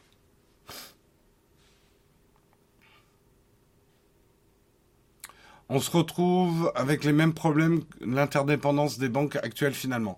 Ouais, avec peut-être une différence, Wendigo. C'est que les banques ont été sauvées avec notre argent, notamment en 2009 et on a payé pour les conneries des banques. Ça m'étonnerait que les États payent pour les conneries des cryptos. Ça m'étonnerait. À moins que ça représente après un, risque pour l'économie euh, globale. Il y a un risque quand même, hein, ça va faire perdre de la valeur. Ça m'étonnerait, après Cochon qui s'en dédie, que les États euh, puisent dans leur trésor, leurs trésors qui sont les impôts, euh, pour euh, aider euh, des effets dominos dans le monde des cryptos. Ce qu'il faut comprendre, c'est que si, par exemple, les Américains, et les Français d'ailleurs aussi, ont autant injecté d'argent dans les banques pour les sauver en 2009, après les conneries qu'avaient fait les banques avec les stocks prime et, et le marché immobilier, c'est que toute l'économie risquait de s'effondrer si on laissait les banques mourir, en fait. On peut dire que c'est plus sain, oui, mais on peut dire que c'est beaucoup plus dangereux aussi. Mais on peut dire aussi que les banques s'en tirent bien et qu'elles prennent des risques. Elles n'ont pas été punies pour les risques qu'elles ont pris de manière inconsidérée. C'est un débat hyper complexe. Vous savez que je suis très anti-banque, anti-banque traditionnelle. Je trouve que ces mecs-là ont fait des conneries énormes dont on paye le prix et n'ont pas été punis pour. Mais euh, il y a vraiment un crack boursier sur les crypto-monnaies. Disons que actuellement, c'est un bear market, c'est-à-dire les cryptos sont en baisse sérieuse. Euh, certaines vont pas y survivre, c'est mon pronostic. Certaines vont tomber à zéro, les cryptos. Je pense que les cryptos sont loin d'être mortes. C'est aussi mon autre pronostic. Ceux qui disent c'est la fin des cryptos, je pense qu'ils se trompent. Euh, Est-ce que c'est un assainissement du marché? Je pense, ouais. Euh, je pense qu'il y avait trop de crypto. Euh, et qu'elles et il y avait des cryptos qui étaient Bon, je vais pas partir sur ce débat-là parce que je sais ce que, enfin, c'est des débats qui prendraient des heures et des heures. Mais oui, là, il y a, y, a, y a, un crypto crash, oui, c'est clair. Mais euh, après la pluie, le beau temps, hein, euh, vieux proverbe qui est vrai. Hein, euh, Aujourd'hui, je vous donnerai aucun conseil parce que vous pouvez vous dire les cryptos n'ont jamais été aussi basses, j'achète. Rien ne vous garantit qu'elles continuent pas à baisser. Hein.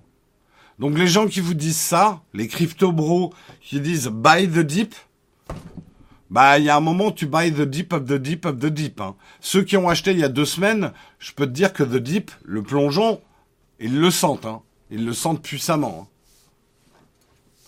Donc je je vous donnerai aucun conseil, aucun conseil là-dessus.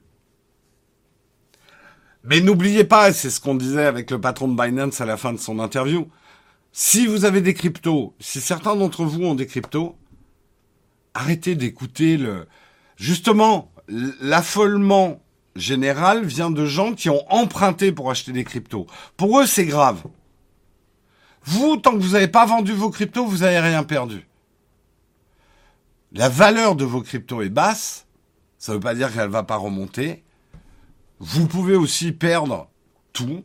Vous avez pris des risques. Faut accepter le jeu.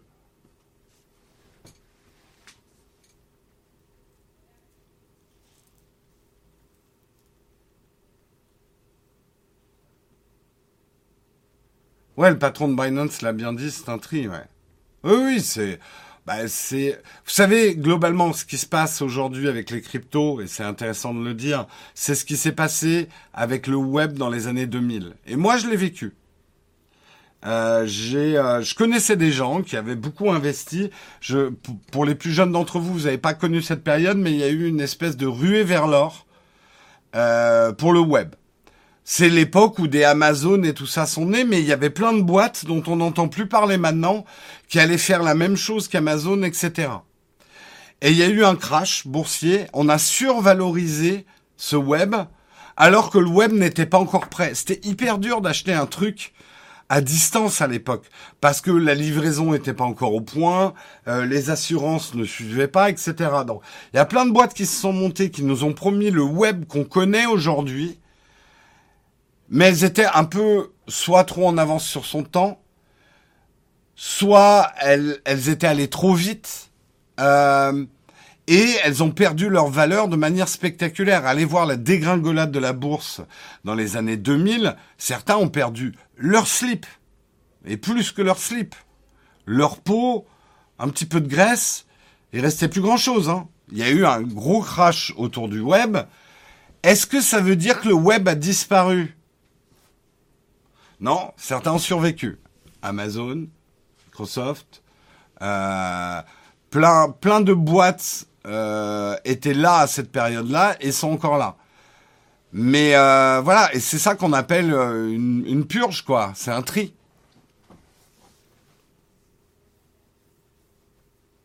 Amazon est le meilleur exemple. Hein.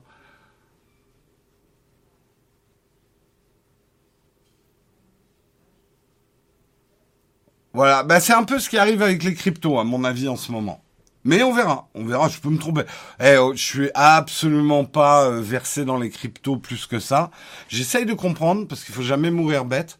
J'essaye d'avoir l'esprit ouvert. Je veux pas justement avoir des avis manichéens sur les cryptos et surtout sur la blockchain. J'y vois, je commence à y voir certaines utilités, des trucs hyper bénéfiques. Euh, donc voilà,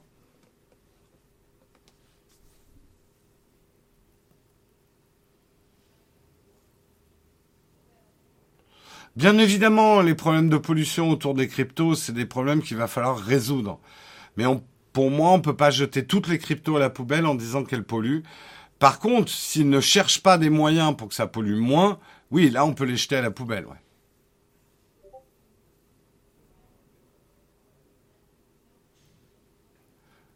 Comme dirait un ami ingénieux, on ne dit pas crypto, mais chiffretto en français. Ton ami est un petit peu chiant, Wendigo. voilà. Hein Je l'inviterai pas à dîner. Parce que c'est typiquement le genre de phrase, j'en peux plus. JPP, On dit pas crypto, mais on dit chiffretto.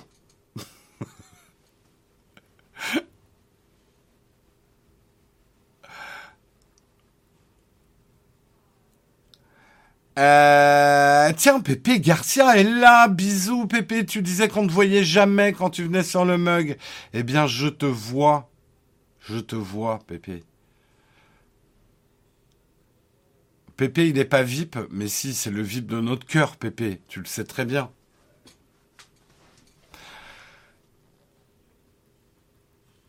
Euh, bref, voilà. Je vous ai expliqué, je vous ai expliqué un petit peu autour de cette histoire de Three Arrows Capital. Pourquoi c'est dangereux de, en fait, retenez juste la leçon pour vous. Et en vrai, je suis pas là pour vous donner des leçons, mais celle-ci, retenez-la. Faites ce que vous voulez avec votre argent, investissez si vous voulez, faites prendre de risques avec votre argent, c'est votre problème, mais n'empruntez pas. Vraiment, n'empruntez pas pour faire. Euh, c'est pas votre métier. Alors, un certain niveau d'investissement des entreprises empruntent pour investir, mais on voit où ça mène. Vous, en tant que particulier, c'est là vous allez euh, vous allez traverser le Styx en faisant ça. Le Styx, c'est le fleuve des morts euh, euh, dans la mythologie grecque.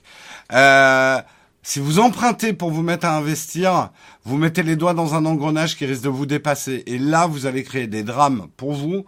Vous allez créer des drames autour de vous. Voilà. C'était ma petite euh, morale.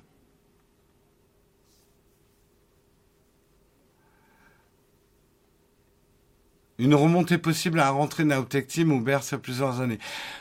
Si j'avais une vision claire de ce que ça allait faire les cryptos, je te garantis que je serais riche, que je me serais payé un Android pour présenter cette émission ce matin à ma place tellement je suis fatigué. Donc j'en sais rien. Honnêtement, j'en sais rien. Je, on, un bear market, ça peut aller jusqu'à la destruction.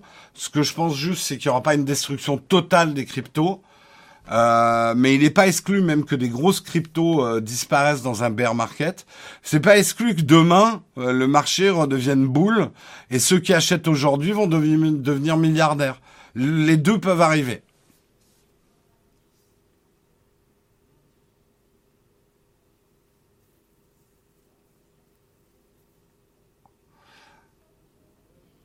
Pourtant, les mecs sur TikTok à Dubaï, ils disent que ça marche. Arrêtez d'écouter les influenceurs.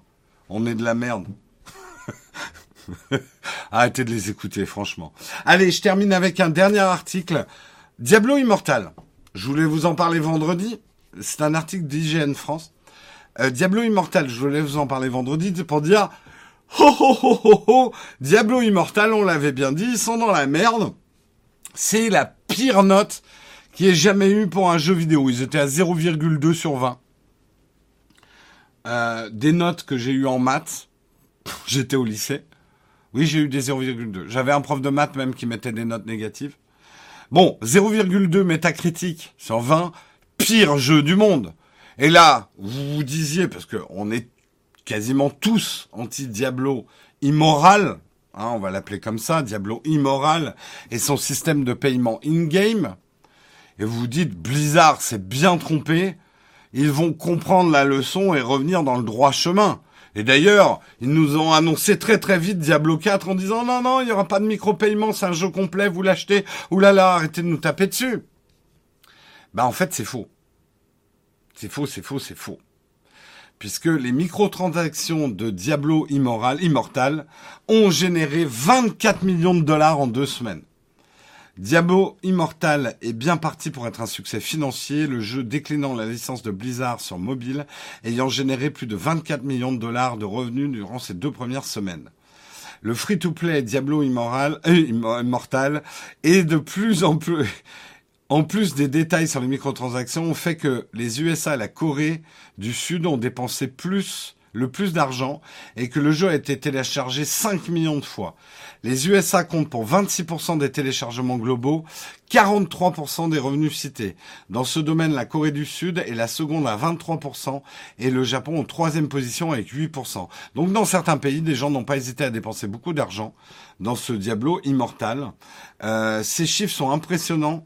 Ils sont engrangés malgré la grogne des joueurs sur l'implémentation de microtransactions agressives dans euh, le jeu Diablo Immortal. Certains joueurs se plaignent que le meilleur loot ne s'obtient qu'en dépensant de l'argent. Euh, et que ça n'est pas garanti. De toute évidence, ils peuvent continuer à se plaindre. Ça montre bien une chose. Ça montre bien que vous n'avez pas tort de critiquer Diablo Immoral. On a raison, et moi, le premier, j'ai arrêté d'y jouer parce que j'ai pas envie de participer à ce que je considère être une mascarade. Euh, mais je dis aussi que le jeu est bon. Au moins, c'est un jeu qui a peut-être des microtransactions, mais qui a une base saine de ludicité. C'est ludique. Non, en vrai, le jeu est pas mal. C'est juste dommage qu'il y ait des microtransactions. Ok. Mais ça montre bien qu'on a beau avoir raison de dire ça, on a beau gueuler. Manifestement, le marché aime bien les microtransactions. Merci Olive40 pour euh, ton Prime 16e mois d'abonnement. Merci beaucoup.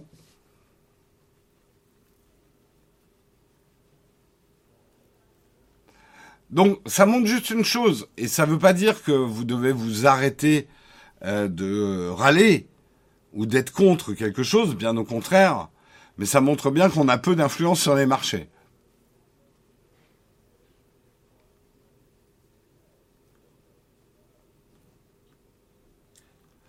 Euh, je suis pas contre les microtransactions, surtout sur un free-to-play, mais là c'est abusé. Oui, tu vois, euh, on, et on a tout à fait raison et euh, probablement euh, le droit, et on a raison. Moi aussi, je trouve que les microtransactions sont trop agressives dans un Diablo immoral. Euh, mais c'est moi. Et j'ai l'humilité de dire, c'est mon avis. Mais le marché va peut-être réagir différemment. Et manifestement, il a, il a marché différemment. 24 millions de dollars de revenus. En gros, moi, ce qui me va pas a l'air de convenir à plein de gens. Alors vous allez dire, oui, mais ces gens se sont fait entuber. Et là encore, vous portez un jugement en disant ces gens-là sont des imbéciles et moi j'ai raison. Là encore, vous êtes dans le jugement, dans le jusqu'au boutisme. Qu'est-ce qui vous permet de dire que ces gens-là sont bêtes et que vous, vous êtes intelligent? J'en sais rien. Hein.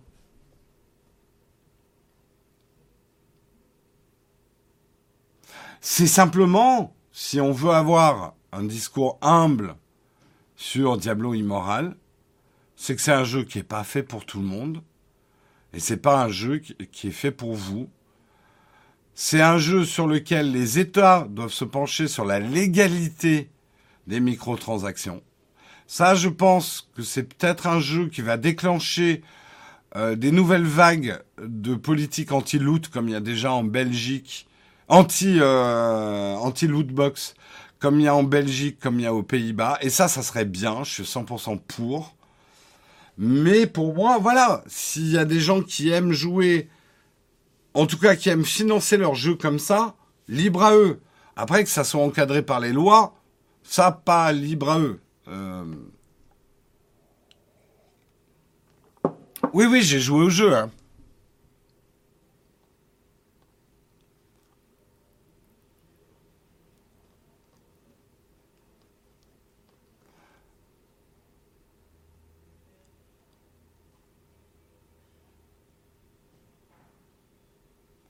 C'est pas une histoire d'imbécilité, mais il manipule les émotions des joueurs dans le but de faire dépenser le plus possible comme un casino.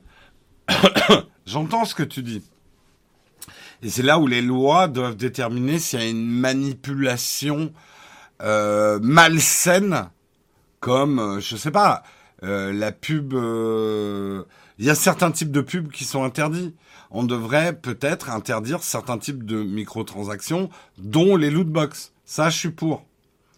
Maintenant, interdire le modèle freemium, je suis pas pour. Parce que je pense que c'est un bon modèle, notamment pour les plus jeunes d'entre nous, qui leur permettent de jouer à des jeux complets, euh, quand même gratuitement. Moi, je vous le redis, je suis en train de faire l'expérience. Je joue à Red Shadow Legend depuis, euh, j'arrive bientôt aux 90 jours, sans avoir dépensé euh, un centime, et j'y prends un certain plaisir. Je vous raconterai peut-être ça, soit dans un live, soit dans une vidéo, sans être sponsorisé par Red Shadow Legend. parce que c'est une, vraie expérience que je fais, ils sont même pas au courant. Euh, J'aurais pu faire l'expérience avec Diablo Immortal. Après, c'est un jeu qui est trop prenant pour mon expérience. Mais bon, ça c'est moi après. Donc effectivement, il faut bien réguler. Voilà, réguler les casinos, tout le monde est d'accord. Interdire les casinos, moi je suis pas pour.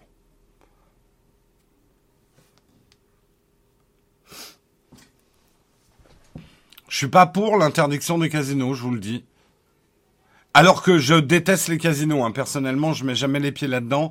Et les rares fois où on m'a entraîné dans un casino, je suis le pire joueur qui soit. J'arrive avec 10 euros, je les regagne généralement mes 10 euros, et dès que j'ai regagné mes 10 euros, je me casse. Ça m'excite absolument pas euh, de jouer de l'argent. Et pourtant, je suis quelqu'un qui fait un petit peu de bourse et tout ça. Vous voyez, c'est quand même pas les mêmes profils. Euh, ah ouais, non, les casinos, ça m'amuse pas une seconde en fait. Les machines à sous ne m'amusent pas. même jouer au poker pour de l'argent m'amuse pas. Jouer au poker, j'aime bien, mais jouer au poker pour de l'argent, ça m'amuse pas du tout. Mais c'est parce que j'ai un certain rapport à l'argent, c'est tout. Je juge pas les autres. C'est pour ça que je vous dis, je suis pas pour l'interdiction des casinos. Mais effectivement, les loot box devraient être interdites aux mineurs. Je suis 100% pour. Mais tu vois, sur nous, je te juge pas. Ce que tu as vécu, tu as gagné 300 dollars, tu as perdu 300 dollars et gagné 90 dollars, mais c'était fun. Moi, en fait, j'éprouve pas du tout le fun des gens au casino. Ça m'emmerde, en fait. En plus, je m'ennuie au casino. Je trouve ça ennuyeux.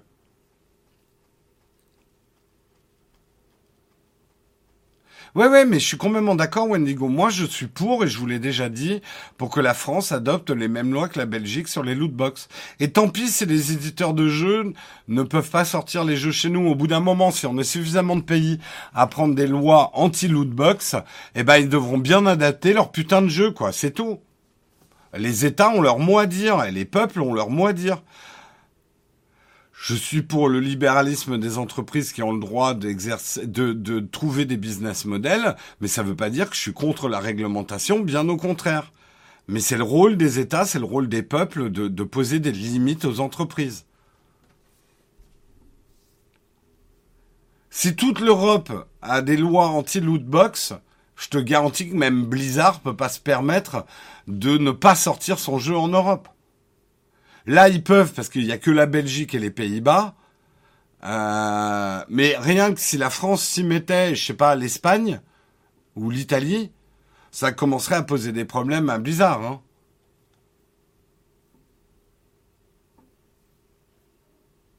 Les lootbox, c'est un système où tu gagnes de l'argent et tu as une probabilité de gagner des objets. C'est comme une pochette surprise avec des règles de probabilité. Donc il y a quand même un, quasi, un côté casino. Tu donnes de l'argent, mais t'es pas sûr d'avoir de la valeur derrière. Mais on tapate avec des grandes valeurs que tu peux avoir éventuellement, mais avec un, une très faible probabilité de l'avoir.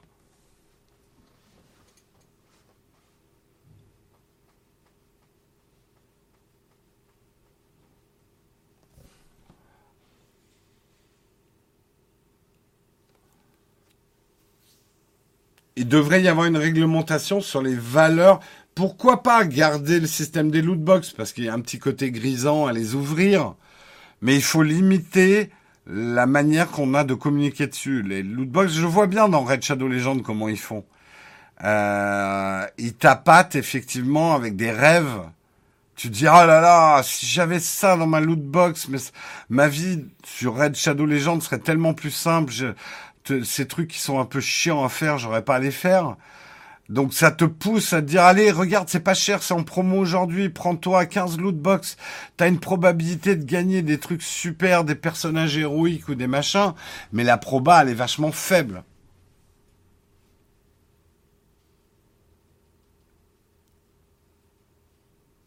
je crois qu'il y a plein de loot box au Japon bah, à chaque pays de nettoyer sa merde hein.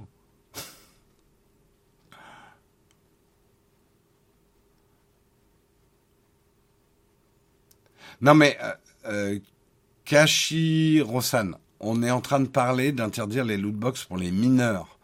On n'est pas en train de. Le problème d'un mineur, c'est qu'il n'a pas les filtres non plus. Justement, il n'a pas la compréhension de la probabilité comme toi, tu peux l'avoir. Donc on n'est pas en train de dire... Euh... Il paraît que là... il est 9h34. On, me dit que je suis en retard. Je le sais euh, Voilà, on n'est pas en train de dire qu'il faut interdire les loot box. Mais aux mineurs ou en tout cas les encadrer. Je dis pas qu'on peut pas avoir un petit peu de surprise comme les cartes Pokémon ou ce genre de choses, mais il faut un encadrement. Je je sais pas, mais je crois que les cartes Pokémon, il y a un encadrement. Hein.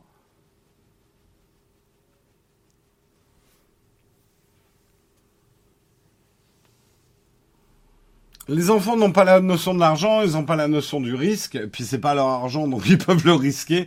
Enfin voilà, il y a beaucoup de choses. Un enfant n'a pas ces filtres-là.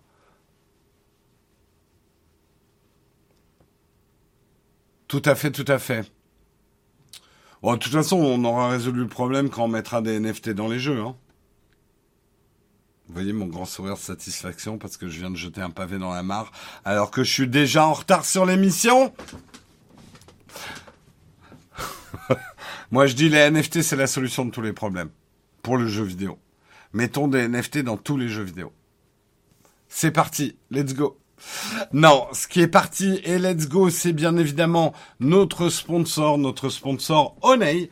Oney, si vous voulez en savoir plus, déjà, je vous invite à taper la commande point d'exclamation Oney dans O-N-E-Y. Allez-y pour vos jeux de mots, hein, si ça vous fait plaisir autour de Oney. Il y en a des tonnes à faire. Euh, point d'exclamation Oney vous permettra d'avoir le lien pour aller les visiter de notre part. Vous le savez, on préconise chez Nowtech de prendre le temps avec la tech, de prendre le temps avec les achats. Et euh, bah justement, Oney va vous permettre de construire votre projet financier. Si par exemple vous voulez acheter un nouveau PC hyper cher, euh, refaire tout votre setup de gamer, il faut réfléchir au produit. C'est un truc qui se construit. Euh, ça se planifie et ça se mûrit. Et au niveau finance, c'est pareil. Et justement, avec Oney, vous allez pouvoir le faire intelligemment pour aller plus loin dans vos projets ou vos passions, pas de problème. Oney va vous accompagner. Euh, les solutions aujourd'hui euh, qu'on vous propose chez Oney, c'est de payer déjà vos achats en trois fois ou quatre fois avec le trois fois, quatre fois Oney. C'est simple, rapide et sécurisé. Au moment de payer en ligne, vous devez choisir la solution trois fois, quatre fois Oney et vous complétez un formulaire de demande et vous obtenez une réponse immédiate. C'est pas une demande de crédit, c'est entre vous et votre carte bancaire puisque ça fonctionne avec votre carte Visa ou Mastercard. Et ça fonctionne aussi pas pour tout, mais ça fonctionne avec plus de 1900 marques partenaires, Back Market, Boulanger, Samsung, Maxi Coffee, Cultura, Decathlon, etc. Et selon les enseignes, ça sera avec ou sans frais. Donc oui, parfois ça, il faudra payer des frais supplémentaires pour pouvoir payer en trois fois, quatre fois, mais d'autres fois non, ça vous euh, demandera rien. Et vous n'aurez pas à attendre l'accord d'une banque ou quoi que ce soit puisque c'est un accord rapide entre euh, votre organisme de carte bancaire, euh, Visa ou Mastercard. Euh, en tout cas, si vous avez des questions, et c'est très bien d'en avoir dès qu'on parle de financier, on vous invite à aller poser les questions directement à Oney sur leur site, dont on vous a mis le lien. Vous pouvez aussi les contacter sur Twitter, @oney underscore SAV. Et en tout cas, nous, on les remercie beaucoup de nous permettre de faire cette émission. Je pense que vu l'heure, nous n'allons pas parler de cyberconderie. Euh, mais on va quand même faire un corn fac. Je veux pas vous lâcher comme ça. Euh, je pense qu'on aura terminé vers, vers 45-50, hein, Samuel. Donc je lance le camp de fac.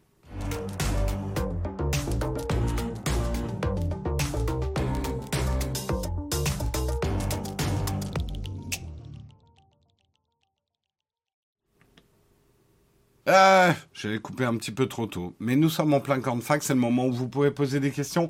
Pendant que vous posez vos premières questions, euh, n'hésitez pas. Hein, vous pouvez poser des questions sur tout ce que vous voulez. Euh, je répondrai juste à celles qui me plaisent. Hein, C'est la règle. Euh, plusieurs choses à vous dire. On a une vidéo qui va bientôt arriver sur la chaîne. Le replay de ce qu'on a fait à Vivatech et sur Twitch. L'émission, on est bientôt à la fin de la saison du mug. Euh, fin de saison, c'est fin juin. La dernière mission du mug aura lieu de la saison aura lieu le 1er juillet, donc ça se rapproche. Après, ça veut pas du tout dire qu'on va arrêter les lives sur Twitch. Ça sera juste d'autres lives en juillet et en août. On reprendra a priori vers la mi-septembre euh, le mug euh, tous les matins. Il faut que je vois avec les vacances des uns et des autres. Euh, moi, je suis en vacances début septembre. Je crois que Guillaume est en vacances euh, la deuxième semaine de septembre. Donc, il est possible qu'on ne reprenne les mugs que mi-septembre. On vous tiendra au courant. Mais on aura quand même un mug par semaine pendant l'été. Un débrief, en fait, euh, de, de l'actualité de la semaine. Probablement un horaire plus dans l'après-midi. Là, Guillaume doit décider quand est-ce qu'il fera ces mugs récap de l'été. Et on aura plein d'autres formes de live pendant l'été. Euh, alors, question. Comment ça va? Fatigué, la crève, mais ça va. C'est plus fiable que Cofidis.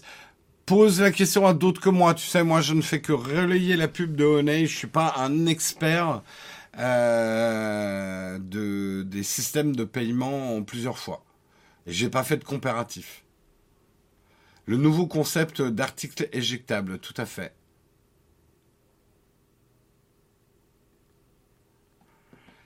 Euh, Jérôme, préparer un événement comme Vivatech vous demande beaucoup de temps, énormément, Wendigo. Ça nous a, c'est pour ça des vidéos ont un peu de retard.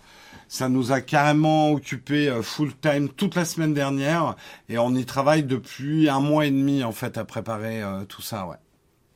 Conseil de liseuse. Faudrait plus que tu poses la question demain à Marion si elle fait un camp de fac. Euh, moi, j'ai pas de liseuse. Marion s'y connaît mieux en liseuse.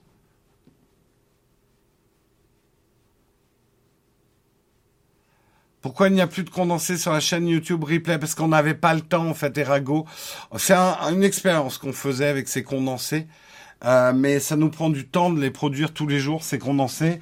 Et on n'a pas généré suffisamment de vues pour que ça soit rentable le temps que ça nous prenait de faire. Donc, en fait, on va prendre le problème autrement. Euh, il faut qu'on trouve le financement pour pouvoir faire des highlights. C'est un peu notre problème aujourd'hui pour financer le temps que ça prend de faire des highlights. Un avis sur l'Apple Studio Display Aucun, parce qu'on l'a pas acheté, on l'achètera pas. Mais d'autres de nos collègues ont des avis sur euh, l'Apple Studio Display. T'as fait quel cadeau pour ton père? Je garde ce genre d'infos pour moi, la majorité du temps. Désolé pas. Oui, c'est une question privée. C'est une question privée. Euh, ce serait un live sur les nouveautés Lightroom, les masques bokeh. Ce serait bien un live sur les nouveautés Lightroom, masques bokeh. Compliqué à faire, euh, mi, cacole, parce qu'on n'est pas des spécialistes non plus. Hein. Mais pas de problème, Arcadie. C'était super cool. Je sais que ça a été un peu bref le moment où on a pu vous voir à Vivatech parce que la majorité du temps on était en présentation live, mais c'était bien cool de vous croiser. Merci à tous ceux qui se sont arrêtés aussi pour nous regarder euh, faire un live. Je sais pas si c'était intéressant. Je sais que le retour son était pas excellent pour ceux qui étaient sur place, mais c'était cool de vous voir.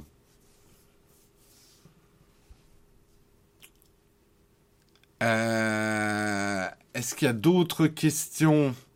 Un conseil sur quel VPN choisir? Je suis pas un spécialiste non plus. Euh, moi, j'aimais bien ExpressVPN. Je dis pas ça parce qu'ils étaient notre sponsor. En gros, c'est celui que j'ai gardé. Voilà. Est-ce que c'est le meilleur? Est-ce qu'il fait ce que je lui demande de faire? Oui.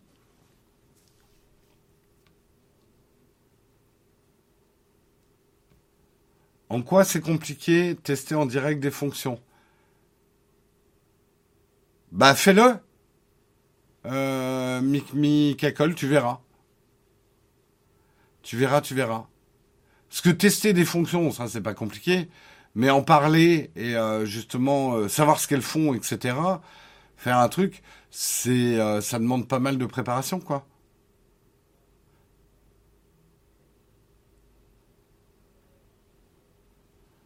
Mais n'hésite. Eh, alors là, franchement, et c'est pas du tout un truc genre bah t'as qu'à le faire. Franchement, s'il y a des trucs qui vous intéressent. Vous savez, c'est comme ça que j'ai commencé mes vidéos sur YouTube. J'ai fait des vidéos que j'avais envie de voir. Donc je vous invite à faire la même chose. Faites ce que vous ne trouvez pas sur Internet. S'il un truc que vous regrettez de ne pas trouver sur Internet, au lieu de le demander aux gens, faites-le.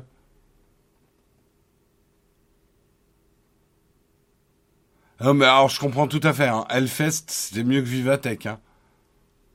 Guillaume. Ouais, ouais, on était content euh, de Vivatech. Bah, on en a parlé tout à l'heure, hein, Padawan, de Vivatech.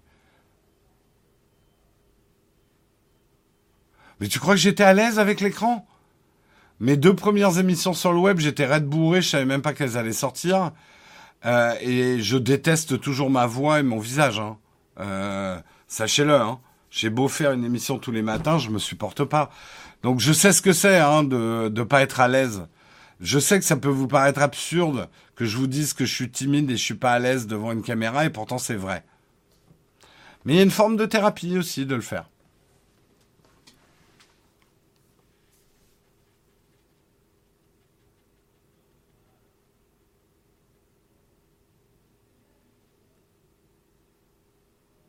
D'accord, oui, mais après, tu peux aussi euh, tester d'autres solutions pour euh, produire du contenu, hein, Mick Mikacol. Si je te confonds pas avec quelqu'un, mais...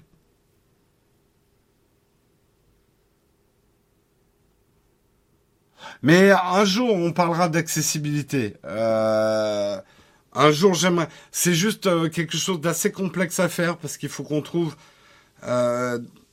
justement des personnes qui sachent en parler. En fait, ça, ça serait une vidéo compliquée à faire. Une bonne vidéo sur l'accessibilité.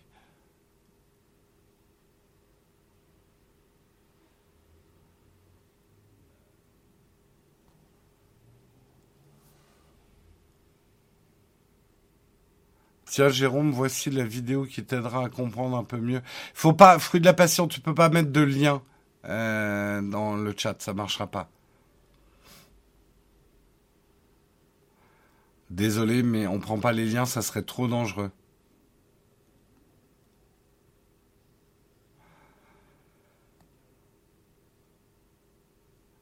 Non, non, mais Mimi Cacol, peut-être que on, le fera un jour. Je t'ai pas dit qu'on le ferait pas. Euh, ni Guillaume ni moi ne sommes des spécialistes non plus de Lightroom pour l'instant.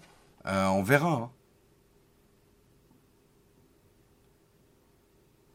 Le nouvel iOS est bien, je sais pas, moi je l'ai pas installé pour l'instant sur euh, la bêta est trop bêta pour que je l'installe sur mes outils de travail. Donc oui, je l'ai un peu trifouillé mais euh, pas au quotidien en tout cas.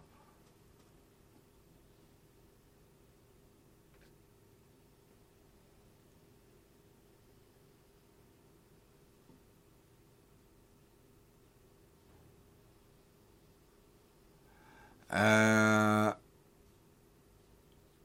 pas de grands changements. Ah, quand même, il y a quand même des trucs, euh, ne serait-ce que la personnalisation, je trouve ça intéressant. Je trouve ça intéressant, mais oui, c'est pas pas s'attendre non plus à un iOS majeur de chez majeur, quoi. Mais euh, des trucs euh, plus agréables. Hein. Bon, sur ce, il est 47. Je suis complètement en train d'exploser le record et le score des mugs le plus long. J'avais pensé faire un mug court, mais euh, je me suis un petit peu laissé entraîner par moi-même dans les débats, mais c'était intéressant. Vous me direz peut-être le contraire. Merci beaucoup à Bit42 Musique pour son 16e mois d'abonnement. Olive 40 pour ton 16e mois d'abonnement. Merci Nizarkeni pour ton 21e mois d'abonnement. Merci Rug pour ton 21e mois d'abonnement. Merci Guacaroni pour ton deuxième mois d'abonnement. Merci Flop Satorial World pour ton 19e mois d'abonnement.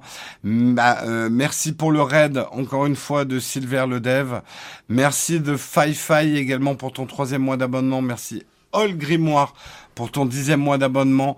Merci Biro YouTube pour ton douzième mois d'abonnement. Merci Vluna pour ton vingt et unième mois d'abonnement. Merci Extranat pour ton cinquième mois d'abonnement. Merci à vous. J'arrive à Mathieu 404, mais je sais que je l'avais déjà cité. Merci à vous les contributeurs. C'est grâce à vous qu'on est encore là. Je vous fais des gros bisous. Bien sûr, on va faire un raid pendant le générique de fin. Demain matin, c'est Marion que vous retrouverez sur le mug. Gros bisous, passez une bonne journée. Et pour ceux qui ont chaud, prenez bien soin de vous. Ciao tout le monde.